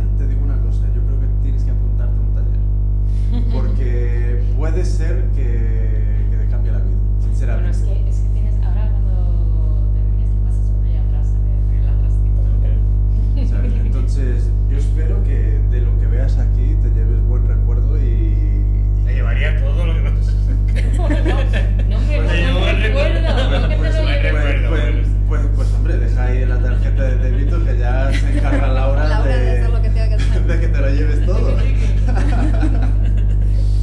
Muy artista la he visto. Y, es, y, eso que no lo viste entero la esta, pero genial. Me ha recordado a Paloma, ¿ves? Ha salido. Falleció una chica, además falleció muy joven, a los 39 años. Cáncer de útero, pero ha salido Paloma Gómez. Ha salido Laura. Ha salido Laura. Otra. Y... Ha salido Laura. Entonces. Bueno. Pues, pues nada, vamos a, a seguir adelante con, con, nuestro deber aquí de, de, de conocer a estas chicas. Y... No jodas. ¿Por qué tienes que.? No. Porque estamos borrachos ya. A ver, eh. No, el cometido también eres tú. Ay, qué. Ay.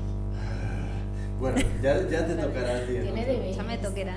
Ya, ya, ya le tocará. Eh, pues, eh, no sé, si cortamos, ¿ya? Como Pueden seguir ustedes. Pues... Yo quiero enredar a Eva para hacer... A, para a ver, enrédame, enrédame. Mm, eh, cuadernos en los que incluyamos metales estampados. Bueno, eso eh, es lo que yo, lo que yo cuando iba, a el mundo de las colaboraciones. A ver, Sí. cuando has estado hablando de tus talleres, yo estaba aquí ya apuntando taller de metal, metal, tal. Y en la cabeza, o sea, ya tenía ideas, porque son esas cosas que muchas veces, eh, ideas que me vienen a la cabeza, que me gustaría plasmar, pero desconozco la técnica o el cómo se hace, ¿no? Y es a través, pues, o de, ya te digo, buscar en internet o de hablar con personas eh, y, y, a, y a lo mejor que no te lo esperas, ¿no? que de repente dice, oye, pues a lo mejor de esta manera lo puedes hacer o puedes contactar con esta persona. Y de verdad, el, el mundo es un pañuelo. Y cuando me ha estado enseñando antes la trastienda donde tiene todo el taller, o sea, es que era alucinante. Y es como, esto es lo que quiero aprender y quiero aplicarlo a mis cuadernos. ¿no? Y bueno, o sea, que ya te digo que seguro que enredada estoy, pero porque ya me he empezado a enredar cuando te estaba escuchando. Pues sí, creo que... No, no, y es que yo quiero hacer joyas con papel. Claro. A ver, a ver, desarrolla esto Pero que... no, por Madre mía. Dios, es que es Ay, ay, ay. maravilloso. ¿Cómo? Es que, ¿cómo que cómo? Pues ahora, mira, bueno, es que son tantas cosas. Hay un montón de, de, de, pues de, de antecedentes, de mensajes eh, metidos dentro de piezas de joyería, de anillos de cama feos, los guardapelos, Ah, ok, ok, ok. etcétera, etcétera. O sea, de hecho, hace poco mi hermana que está en India me ha traído una especie de baúlito, una cajita rectangular, que lo que haces es meter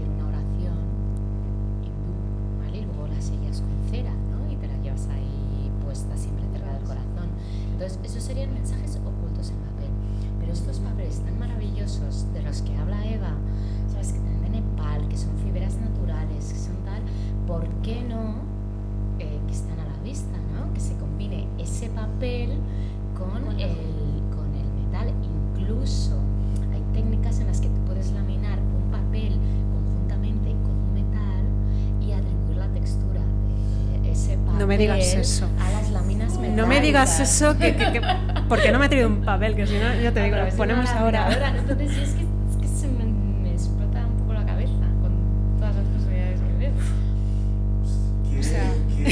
Podemos hacer un nuevo dentro de dos meses a ver qué surgió de esto. No, do- do- do- dos meses El día nada. de semana vengo, Laura, colaboro contigo. Me parece fenomenal. Pásate Natalia. Pásate. No hay más. Mira, te, te, te- te- Hola. ¿Qué Hola. te, te pasas y te traes dos o tres amigos más y, y- y que vayan descubriendo la- eh, esta nueva tienda. Es que si te ¿Te pasas estoy tú- trayendo lámparas mías? Hombre, Sí, claro. sí, sí, bueno, ya hablaremos. Es que esto cada mes cambiará. Si te Ok. pasas tú, trae, trae con- con- contigo un poco de, de- de gente más. Dejo y he salido muy mal la radio, pero me lo. No pasa nada. Aquí, aquí nadie es, es profesional de radio. Chao, hasta Chao. luego. Hasta luego. Pues qué guay, ¿no? Es, es- muy curioso es, lo, lo- lo que estás. No, a Entonces, Ya lo que me faltaba, A ti, pero- a qué se te pasó por la cabeza con, con esto? ¿Alguna idea que puedas aquí? Pues mira, siempre he tenido ganas pues de, no sé, de hacer impresiones sobre las tapas de los cuadernos o personalizarlo con el nombre pues de mm, la persona que me encarga el cuaderno, a quien va dirigido, o meterle algún detalle, ¿no? Formas, volúmenes, texturas. Te voy a contar una cosilla que. que Y bueno, o creo, sea- creo que lo vi hoy o ayer, no me, iba a decir, pero era un, una libreta uh -huh. que tenía en, en, todas las hojas un troquel que era del iPhone. Entonces tú, tú encajabas el teléfono dentro de este troquel, pero o sea, puedes ir navegando por el teléfono y, a, y tomando apuntes a mano. O sea, porque el teléfono se encaja dentro de sí, las hojas. Bueno. Entonces, en cuanto vi esto, dije, ah, claro, ¿sabes? Claro, porque no siempre quieres estar ahí con tu teléfono, con las teclitas. Sí. O sea, entonces dices, teléfono encajado en la libreta. En cuanto la cierro, se queda bien fijo y, y tomas tus apuntes al lado.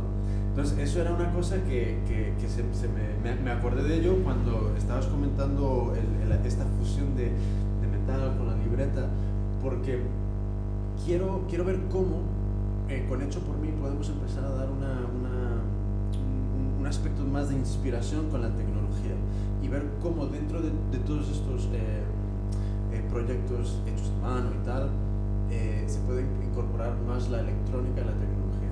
Entonces, hicimos un podcast con Pablo, que es un chico que está dentro de la Asociación de Domótica y Robótica de España. Que estaba en el curso de YouTube. Sí, sí, sí, sí, sí me acuerdo, me acuerdo. Entonces, eh, hicimos un podcast con él. Eh, ayer creo que quedé con él y, un colega suyo y estamos hablando pues de esto, ¿sabes? Viendo ideas de cómo fusionar un poco tecnología, textil, artesanía y tal, para crear cosas útiles y unas una, cosas distintas y nuevas. Pero, porque ahora mismo con el tema de Arduino, que son todos estos componentes electrónicos que tú puedes comprar y programación casi nula y puedes crear cosas nuevas, eh, pues yo creo que dan muchas, muchas opciones a, un, siguiente paso a, los productos que, que podemos estar haciendo ahora. Entonces, Claro, cuando, cuando vi el, iPhone encajado dentro era como sencillamente como un troquel, ya le das una función completamente distinta. Eh, me pareció muy chulo, me pareció muy chulo. Entonces, ¿cuándo vais a hacer algo? Pues me parece que... Bueno, mañana, mañana, mañana, no. Empezaremos ahí a... Bueno, es más, es que yo ya hay una cosa que quiero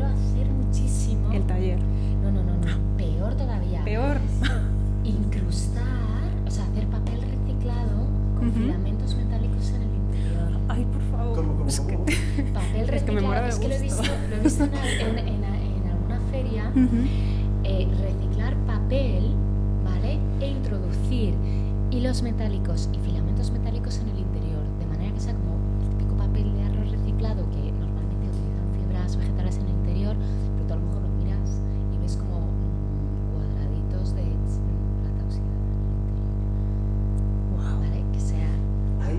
papel me, hay, hay, un tipo de lo, lo, estaba viendo hoy que hay un tipo de cable que creo que se llama no me líes más no me líes más Laura que creo que se llama cable EL algo así ¿y qué hace? que es un cable que cuando se conecta a una fuente de alimentación o sea hay unas fuentes de alimentación pequeñitas brilla el cable con un color. Entonces son cables muy muy finitos. No es tan fino como fibra óptica, que ya es lo más fino de lo fino, pero en cuanto lo vi dije, esto se puede aplicar a un mogollón de cosas. Por, por ejemplo, en, una costura de algo, em, generalmente como la, la, fuente de alimentación es algo gordita, o sea, es, pequeña, pero no, no es invisible. Entonces, Sí, sí, es, es como una cajita del tamaño de, yo qué sé, es, la cuarta parte de, de, una cajetilla de ejemplo. Como las que llevan ahora las luces de Navidad, estas que se ponen, que muchas llevan a una cajita para poner las pilas. Más pequeño que eso. Más pequeño. Sí, más pequeño. Entonces, es como estos cables, si, si fuese posible de alguna forma, Carolina no se nos tiene que ir. Vamos a, ya vamos a decirlo, que si no, eh, pues nada, Carol. Tengo visitas de fuera. A, a ti te toca a, ti te toca el próximo, próximo podcast que estés, hablar de, de, de ti y de tus cosas. Y, nada. Yo te voy a dar una tarjetita que la llevo aquí. Adiós. Adiós, Carol. Dos besitos.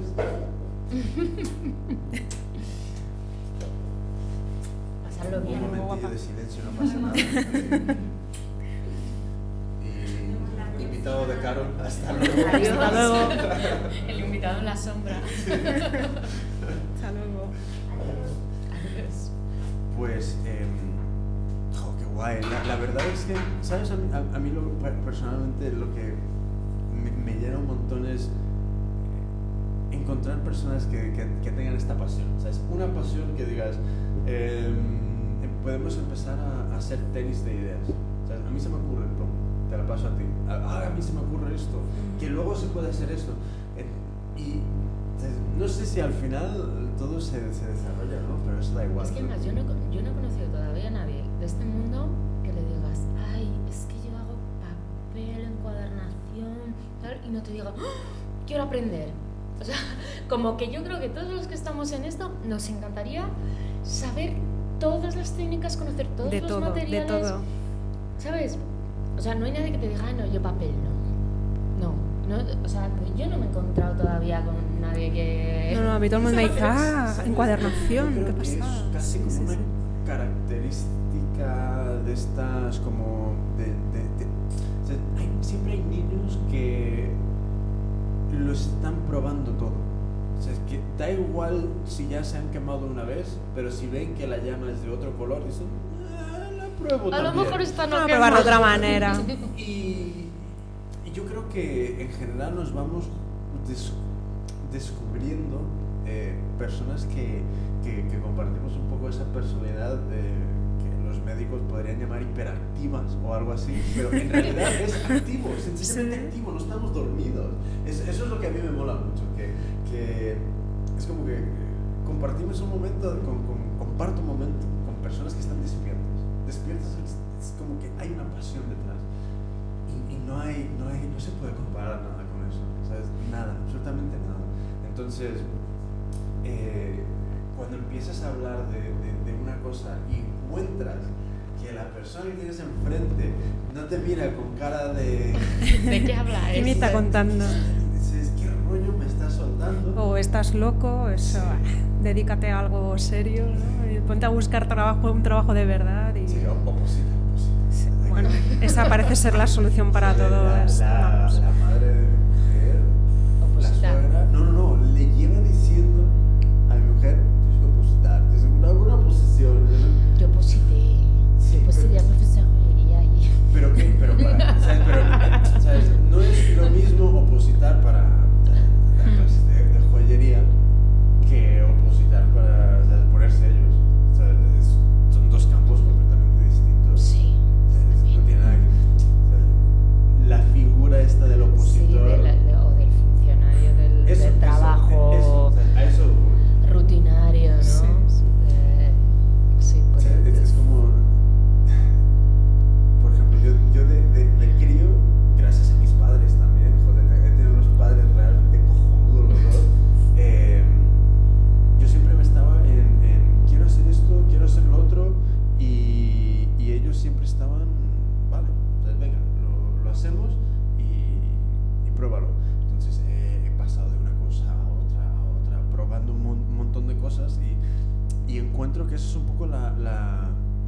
característica que está definiendo eh, toda esta gente que está metida dentro del tema crafter. Crafter, hecho a mano, eh, ar- artesano, las, las mil palabras que tenemos para describirlo. En general, todas estas personas son personas con múltiples curiosidades, que no hay una cosa que digas, no, no, yo paro aquí, sino que ¿sabes? Eh, a, a ti, ¿sabes? tú vistes las carpetas, se te ocurre cómo adaptar lo que tú haces a un medio completamente diferente. Y me- me- me- a mí me parece de, de un valor eso, o sea, es increíble, increíble. pero yo no sé si es valor o inconsciencia. No, ¿Sabes? es- es- Aquí nada es inconsciente porque además muchas veces de esas ideas que nos parecen locas al principio luego surgen cosas realmente maravillosas. O sea, creo- no hay que descartar de entrada ninguna idea y bueno, pues a lo mejor lo que decíamos antes, ¿no? Lo del riesgo y tal, pues puede que no funcione, pero ¿y si funciona?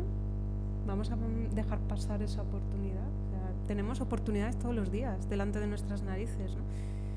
También hay que saber verlas o también, bueno, pues las situaciones particulares de cada uno pueden variar, pero si tienes la posibilidad, ¿por qué no? Mira, yo, yo, yo lo que sí veo es que mm, dentro de todo esto no hay como no pensar en el tiempo y simplemente hacer, hacer, hacer, hacer, hacer. Que te yo he llegado a un punto donde si estoy viendo algún vídeo en YouTube, casi que me pongo nervioso. Digo, tendría que estar haciendo algo. O ya es casi como una deformación. Pero mm, encuentro de que con, ese tipo de, de actitud es como... yo cuando, cuando montamos el primer hecho por mí, cuando terminó, era oficialmente la mejor cosa, aparte de casarme, que había hecho en mi vida. O sea, era tan gratificante ver a tantas personas tan contentas a la vez que es como que me ha inyectado ese momento con tanta energía que yo creo que me quedan unos dos o tres meses más de esa energía.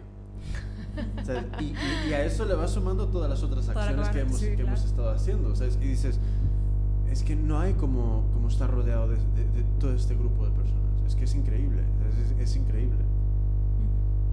entonces, ¿qué es un poco lo que os queda ahora mismo, lo que tenéis más presente dentro de vuestros proyectos, que es algo que os encantaría desarrollar? una idea que esté ahí, que, sea la, cosa más, más presente ahora mismo.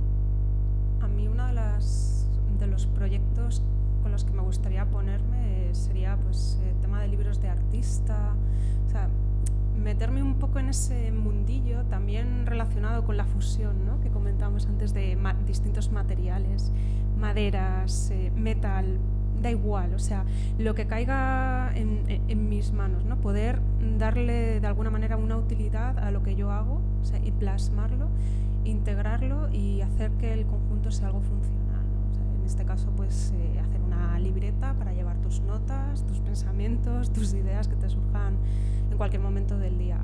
Para mí eso sería ahora, ahora mismo lo, lo que más me gustaría pero bueno, después de la, del podcast de hoy me parece que me están, surgiendo. sí, ahora mismo es ebullición.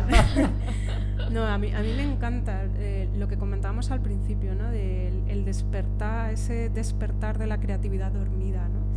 Eh, yo, creo que, no sé, a, medida que vas creciendo, bueno, pues eh, los mensajes que te van llegando, ¿no? Te van como arrinconando esa parte creativa, ¿no? Que todos los niños que tenemos todos de cuando somos pequeños y que y, no nos enseñan también pues la vida o no sé o la información que nos llega en los medios también a, a, enfrentarnos al fracaso no parece que si fracasas o te equivocas en alguna cosa pues ya eres un perdedor no y a mí lo que me gusta con todo esto con L de Eva es que eh, como lo he montado de la nada o sea de no saber a saber hacer algo más y cada día sé hacer algo más también a aprender a integrar esos errores y en vez de verlos por la parte negativa, que es que nos llegan esos mensajes todos los días, ya, como ya os digo, eh, a ver la parte positiva y a darles la vuelta y a utilizarlos para mejorar. y, siempre, bueno, pues intentando sacar un producto de más calidad o también pues por la parte de desarrollo personal. a mí esto me sirve muchísimo. O mejora hacer algo con las manos y sobre todo cuando ves que empiezas a recibir un feedback de la gente que no conoces, que ve tus cuadernos y les gusta y te ponen mensajes, o sea, yo a veces, o sea, me salen lagrimitas, ¿no? Cuando lo, veo, pues a mí eso, todo eso me, me, anima muchísimo y me impulsa a seguir pensando nuevas cosas, atreviéndome y a no ponerme límites a, a mí misma, ¿no? o sea, a, digamos, alimentar esa creatividad, es lo que, lo que más me gusta de todo esto y no sé, bueno, me enrolló un montón, pero... No, que va. Ya con el vinito ya no sé ni lo que estoy contando, pero... Ya nos hemos bebido una botella de vino. Ya es como que nos vamos sincerando más, ¿no? Eh, no, pero tienes toda la razón, ¿sabes? Es... Es que lo vives. Es... Sí. Mm, mira, eh, mi es que me encanta Jimmy porque es que está, o sea, está deseando hablar porque ya se le han ocurrido otras cuatro cosas. Mira, mi, mi, mi, mujer, ella estudió filosofía pura en la, en la Complutense, pero es kinesióloga. Ella eh, es esta medicina alternativa y tal. Y ella, eh, nosotros tenemos unos debates que, que, que ya ella ya, ya, la he convencido a hacer un podcast, ha hecho su, ha hecho su primero, entonces creo que en los próximos iré apareciendo yo, pero em, ella comenta que muchas veces los occidentales, nosotros, miramos hacia afuera, eh, a culturas como por ejemplo orientales, con el tema este de, de, la meditación, de, y buscamos dentro de, esas culturas un poco un, un sentido a, a, a, la vida, por decirlo de alguna forma.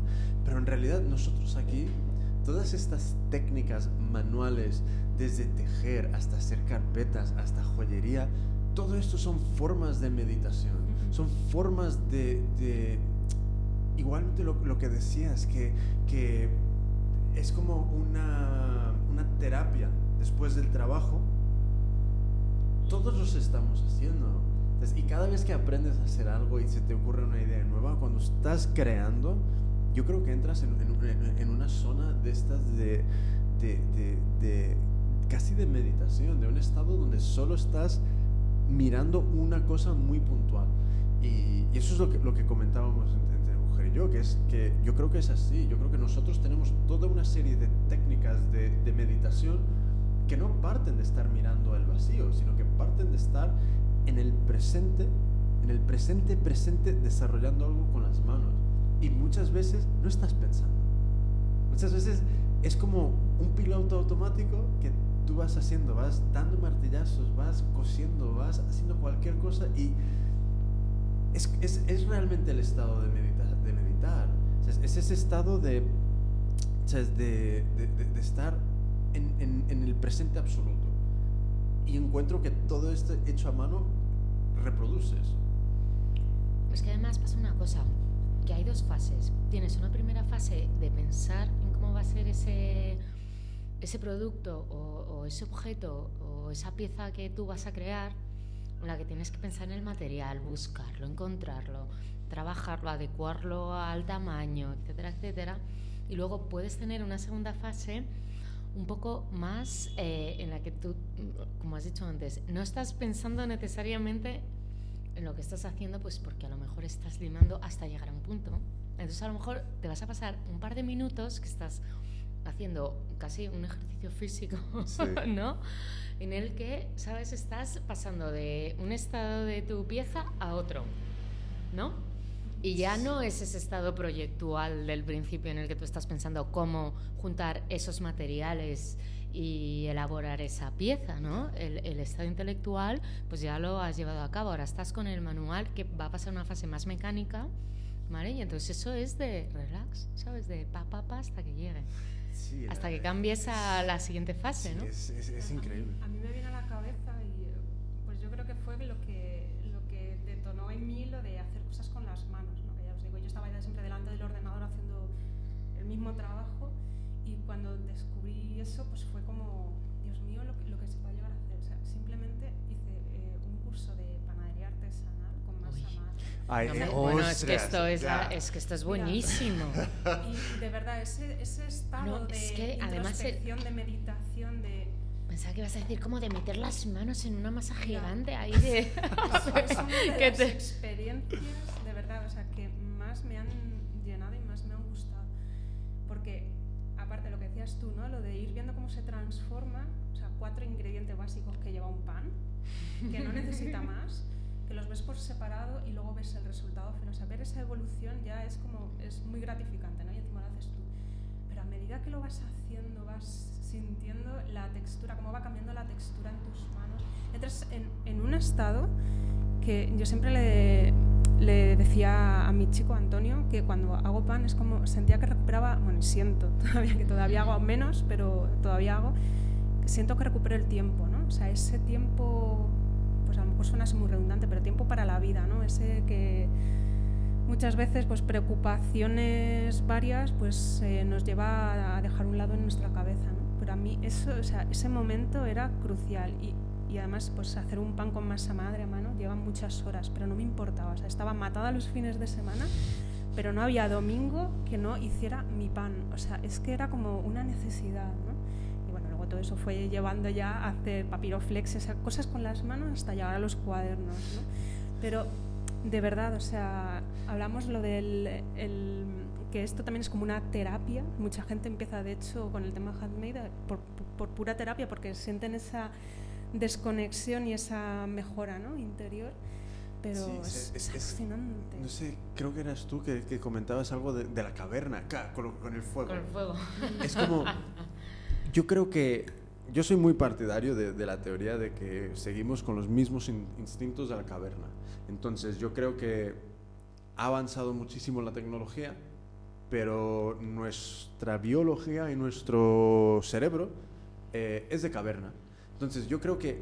Es que, es que en, tiempos absolutos de evolución es que no pasa nada claro. de tiempo desde... Nada. No, desde el Homo sapiens, es que no. Claro. Al Homo erectus, o sea, es que estamos ahí. Sí. ¿Sabes? Entonces, ¿qué pasa? Que es como... Hemos completamente abandonado el, el placer o, la acción de crear. Antes éramos todo lo que veías a tu alrededor lo, habías creado tú o y alguien lo que conoces te, sorprendía y te fascinaba, ¿no? O alguien que conoces lo había creado. Entonces, ¿qué pasa? Ahora mismo la mayoría mira alrededor de su casa, que es su cueva, y no tiene ni puta idea quién ha hecho qué. La mesa, quién sabe. Ikea. nada, ¿sabes? sí, Ikea. ¿Qué es Ikea? Ikea no tiene nada que ver con tu tribu. Ikea es un ente que existe ahí que... Entonces, cada vez que aprendes a hacer algo y creas algo y compras algo de alguien que lo ha hecho y conoces a esa persona, es como que te empiezas a, a volver a rodear de objetos que dices, sé quién hizo eso.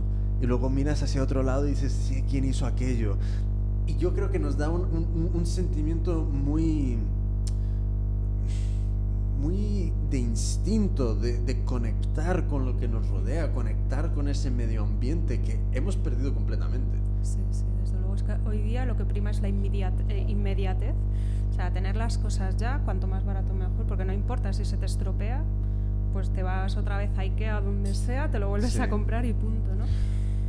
Y claro, con el, el, Pues a lo mejor aquí también está lo del el valor que da la gente a las cosas hechas a mano a mí no me ha pasado personalmente, pero sí que he escuchado por ahí, hay mucha gente que se acerca a lo mejor a un puesto y dice, ah, pues eso, eso es súper caro, si eso lo sé hacer yo.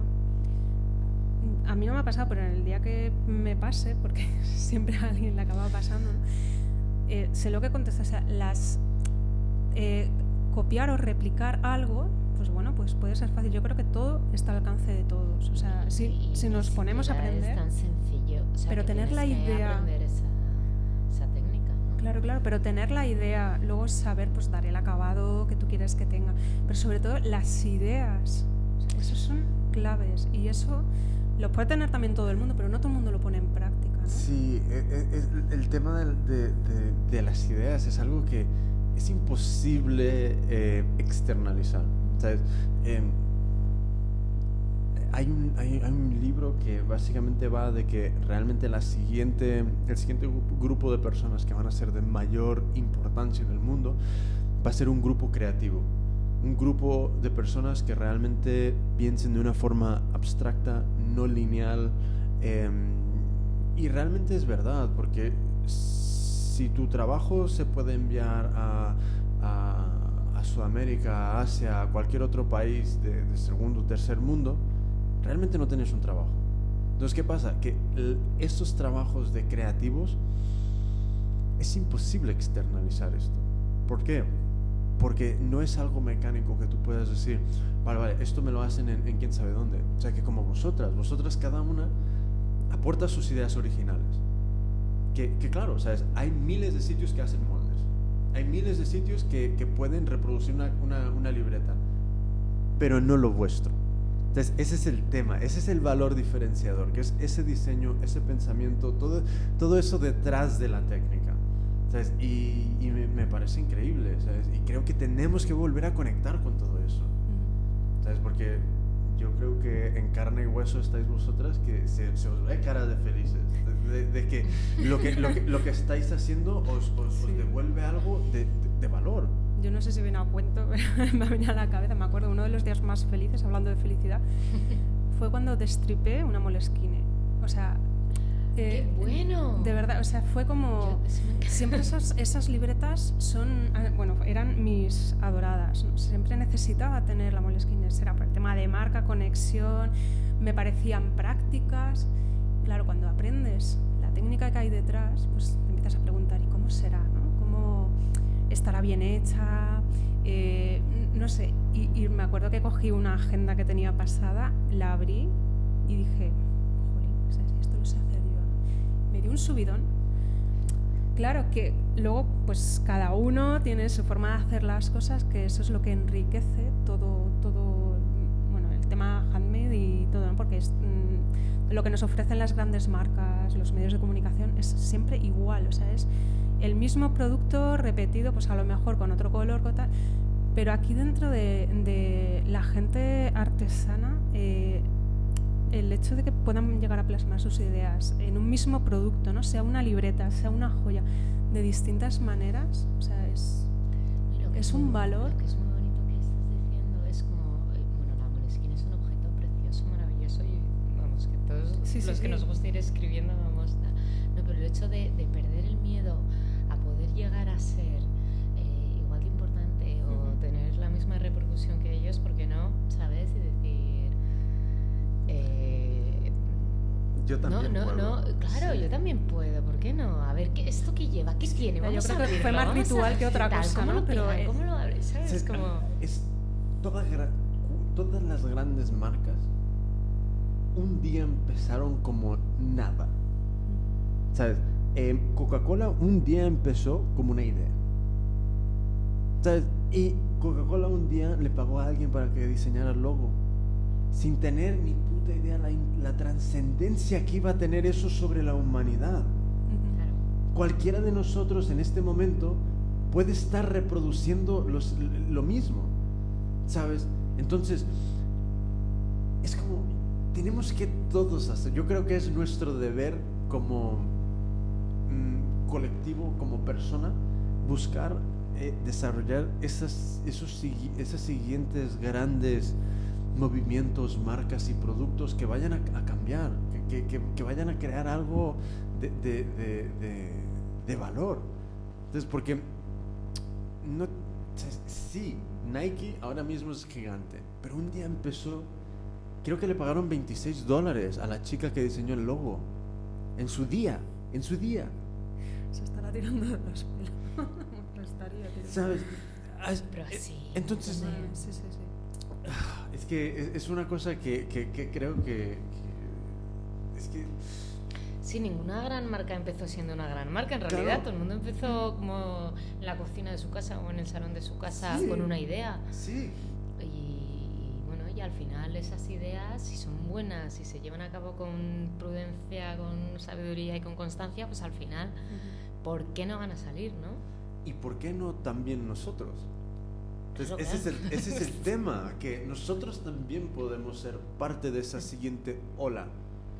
Entonces, que, que, mira, ahora, ahora mismo con, con, el tema de Internet es que es, es, increíble. Es que cualquiera de nosotros, con un poco de esfuerzo, realmente tiene la oportunidad, como, como os comentaba en, en el taller de YouTube, que es en YouTube solo, solo en YouTube hay 870 millones de usuarios que son clientes potenciales. Entonces que en cualquier momento tu mensaje, según qué cosa, se puede redistribuir a una masa que te pueden descubrir en, 0,5. Sí. ¿Sabes? Y, y eso es, es, muy, es muy posible, porque hace 150 años era impensable que tú compitieras con una gran marca. Impensable. ¿Por qué? Porque no tenías los medios. Porque el, el, uno, el único acceso a esos medios era pagar unas cifras muy interesantes para aparecer en carteles, en revistas.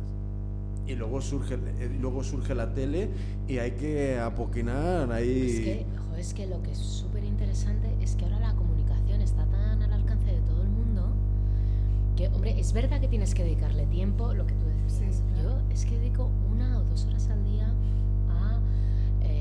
pues, em, arreglar el perfil de Facebook, introducir nueva materia, contestar escribe, ver qué está ocurriendo en el mundo también, porque es muy importante tú también estar metido en todos los círculos en lo que está pasando, eh, pues ver qué pasa en Twitter, en Etsy, en meterte en YouTube, en los vídeos, lo que la mm. formación de YouTube, de los vídeos que dices, ostras, puedo aprender esta técnica, esta persona lo hace así, pero este otro lo hace de esta manera. Y al final es verdad que yo le dedico una o dos horas, pero son horas tan rentables.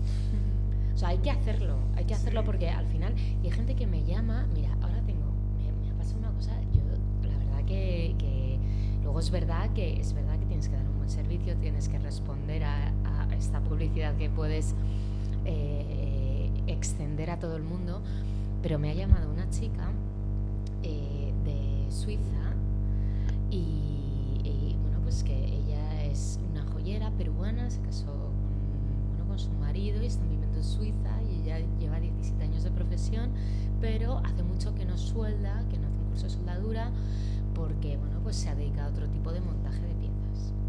entonces me escribió un mail a la página, a mi, a mi página web, yo la contesto ese facto, me he encontrado por internet, por, por algún vídeo, por alguna publicación de Facebook, y ya de repente ya me llama es que quería oír tu voz y ya me he quedado súper tranquila porque es que voy a estar justo el fin de semana del no sé qué, del no sé cuánto, yo he visto que justo das un curso de soldadura y lo quiero hacer. Y yo, pero a ver, Susana si tú eres joyera desde hace 17 años, sabes más que yo. ¿Cómo te voy a dar yo un curso? No sé qué. Porque sí, porque hace, hace 17 años que no sueldo y quiero recuperarlo.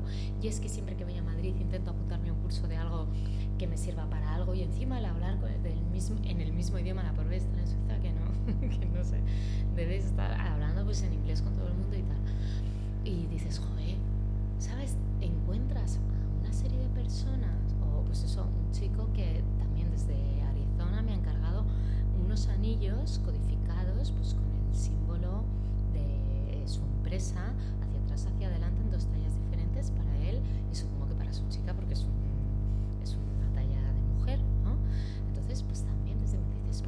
¿es enviarlo al código postal de Estados Unidos tal, tal, Y yo, pues sí. ¿Qué quieres que te ponga tu anillo en un código de barras? Esto, pues esto, pues ya te lo hago, ¿no? Y dices, es que es infinito. La comunicación ahora es hiper fácil. La cuidas un poco, respondes y llegas a todo el mundo. Sí, y, yo creo que mm, no tenemos en cuenta el, poder que ahora mismo ejercemos. Porque em, yo creo que muchas veces eh, nosotros somos muy idealistas, muy el mundo tendría que ser de esta forma, eh, los políticos tendrían que ser de esta forma, el, el, tal tendría que ser así, pero nadie hace nada para que sea así. Entonces, yo quiero que todos nosotros tengamos una voz y que se nos escuchen estas ideas, porque realmente esto eh, puede cambiar algo. Entonces, nunca sabes qué es lo que a ti te va a tocar la fibra. Entonces, ¿qué pasa? Si estamos en silencio, no, causa, no creamos ni, ni, ni, el principio de un eco. Entonces, pero entre más mm, voz vayamos teniendo todos, especialmente ahora con Internet, nunca sabemos a dónde puede llegar. Entonces yo con el canal de YouTube empecé haciendo vídeos y me ha llegado a llamar gente también de, de, de, de los países nórdicos, de, Sudamérica, me ha llamado personas. Sencillamente para, es como que para hablar conmigo para, para, saber quién es esta persona que les estaba enseñando estas cosas por YouTube. y, y, a mí cuando, cuando me llamaban yo me quedaba como, eh, ¿hola? Entonces, es como que tan extraño. Pero estás causando un, un, una, una, onda dentro de este lago. ¿sabes? Cuando antes estaba todo tranqui, tú has dejado caer ahí tu, tu monedita y tu pensamiento y has causado una, una onda.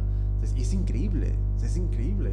Ya no necesitamos millones de euros para ir a una tele o ir a una radio o lo que sea. Ahora mismo aquí tenemos nosotros nuestra propia radio. Y la de ondas que también nosotros hemos recogido. Es, es que me viene a la cabeza ahora, eh, yo antes de ponerme con todo esto, admiraba pues, determinada, el trabajo de determinadas personas, y a ciertos blogs, y ahora pues he tenido, estoy, digo, estoy teniendo la oportunidad de conocer gente, sobre todo a, través de internet, pero también de ponerle cara, de quedar con ellos, de tratarlos de tú a tú, ¿no? Antes como que los veía súper alejados. Y supongo que de un montón de personas también te alaban tu trabajo. Sí, sí, sí. Y es, que bueno, ya cuando te con otros. una crítica positiva de tu trabajo. Claro, que eso ya es cuando como, tú te pero si yo soy un mindundi. Sí, sí. Si no soy nadie, te dicen, no, tal, y te Y mira, hace un par de semanas eh, conocí, bueno, ya la conocí el año pasado, pero quedé para hablar con ella más tranquilamente, a Origlam, no sé si la conocéis, pero es una artista artesana del origami del papel, alucinante. Y la conocí en un, en un curso las navidades pasadas en Casa Asia, que daba un taller de decoración navideña japonesa. es que era, soy fan fan de su trabajo, o sea, pero es que la sigo desde hace años. Y de repente encontrármela cara a cara y, ver, pues conocer a la persona que hay detrás, ¿no? O como lo que estamos haciendo ahora con el podcast, pues esto, eh, el efecto que, que, tuvo en mí, o sea, ese encuentro fue similar, o sea, es que es alucinante.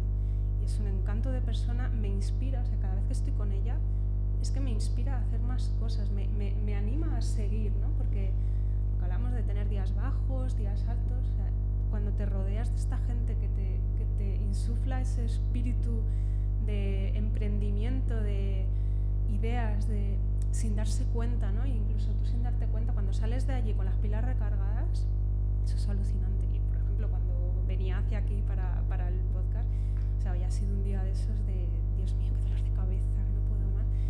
Y ahora, y bueno, y me decía, no voy a pensar más cosas, o sea, es como lo voy a dejar ahí que se vaya por la almohada y mañana será otro día. Pues ya, o sea, es que estoy con ganas, no de llegar a casa y ponerme a hacer cosas, pero sí de llegar mañana, y ponerme sí. a anotar todas las ideas que me han venido. O sea, es que es, es, que es increíble lo de rodearse de, de gente. De... Sí, sí, yo creo que podemos casi ponerle punto y final ahí, que es importante. De, sí, porque nos de, van a matar. Nos van a matar en de, casa, nos van a matar hasta los propios oyentes, porque estamos aquí con un ataque de euforia que no, no cortamos ya. y que podríamos seguir. Pero eh, realmente, esto es el ambiente de, de, del podcast, que poco a poco quiero, o sea, quiero conseguir, porque realmente aquí hemos hablado de tantas cosas. ¿sabes? Y, y, el, y me, me, gusta ese punto y final de rodearse de gente, ¿sabes? porque realmente de esas sinergias entre, entre personas que no tienen nada que ver contigo, se saca al final mucho de valor.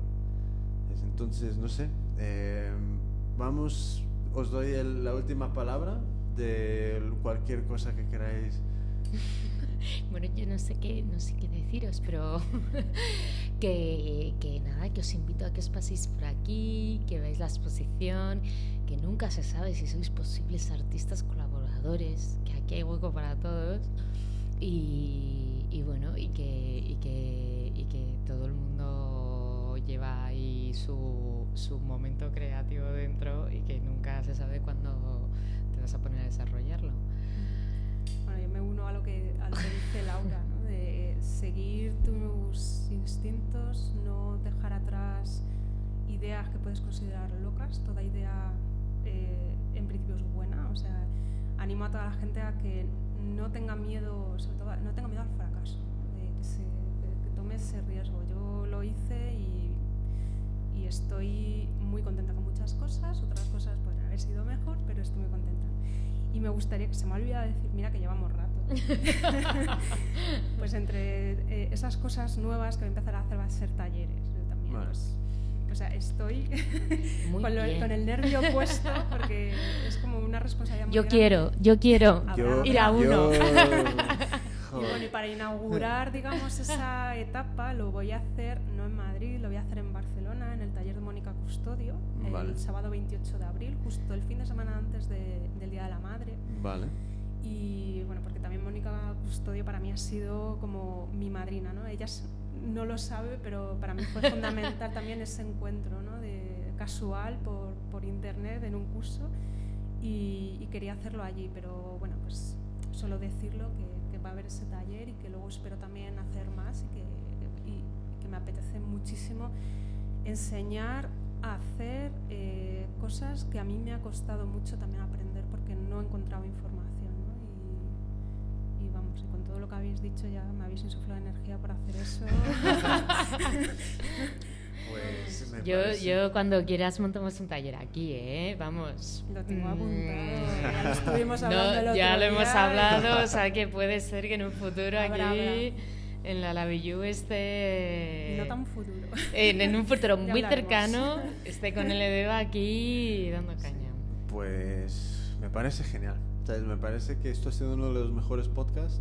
Yo me he pasado... Esto también se lo dice a todas. Eh, entonces, mmm, lo dicho, eh, la Lavillú, que está en Travesía de Belén, ¿Dos? Travesía de Belén 2, en Madrid y con L de Eva eh, blogspot.com. Que dentro de poco lo pasaré a visto, visto lo visto. Eh, pero entonces, igualmente todos los enlaces de, de todo, de todas las webs, Facebook, Twitter, etcétera, etcétera, los vamos a poner en la entrada de, de, este, de este blog y también todo se sincroniza con el Facebook, o sea que estará por todas partes. Y, y nada, os doy las gracias por mil porque realmente ha sido eh, dos horas y cuarto realmente. ¡Ay, pobres oyentes! Mi chico estaba por aquí tomando algo y ya se ha ido a casa. Em, espectaculares. Realmente me, me quedo muy contento.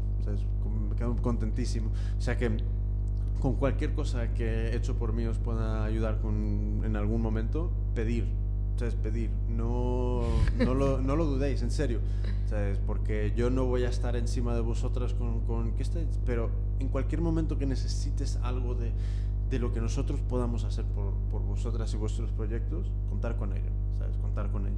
Eh, no sabes lo que estás diciendo, Jimmy. No, sí, aquí, sí, sí, lo, sí, lo sé. ¿Sabes por qué? Porque bombardeándole cada día. Por, por, ¿sabes? Lo que consiga hecho por mí también es gracias a toda la comunidad que, que, nos sigue. Entonces, si nosotros podemos ayudar en, en, algún, en alguna forma, eh, lo queremos hacer.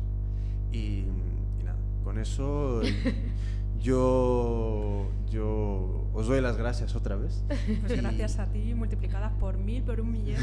Venga, yo por, yo, por, yo por un billón. y mm, a todas las personas que se han quedado hasta el final. Em, espero que el sonido. Todas menos Carol. Carol, quiere decir. Ay, Carol. Em, espero que el sonido haya quedado bien. No sé si hay algún movido ahí, en el sonido, pero bueno, ya veremos que quede bien. Em, pero bueno, siempre estamos mejorando y os doy mucho las gracias a todos y a todas. Os quiero un montón y a reunirse de gente buena y a crear muchas cositas a mano. Y, nada, muchas gracias por escucharnos.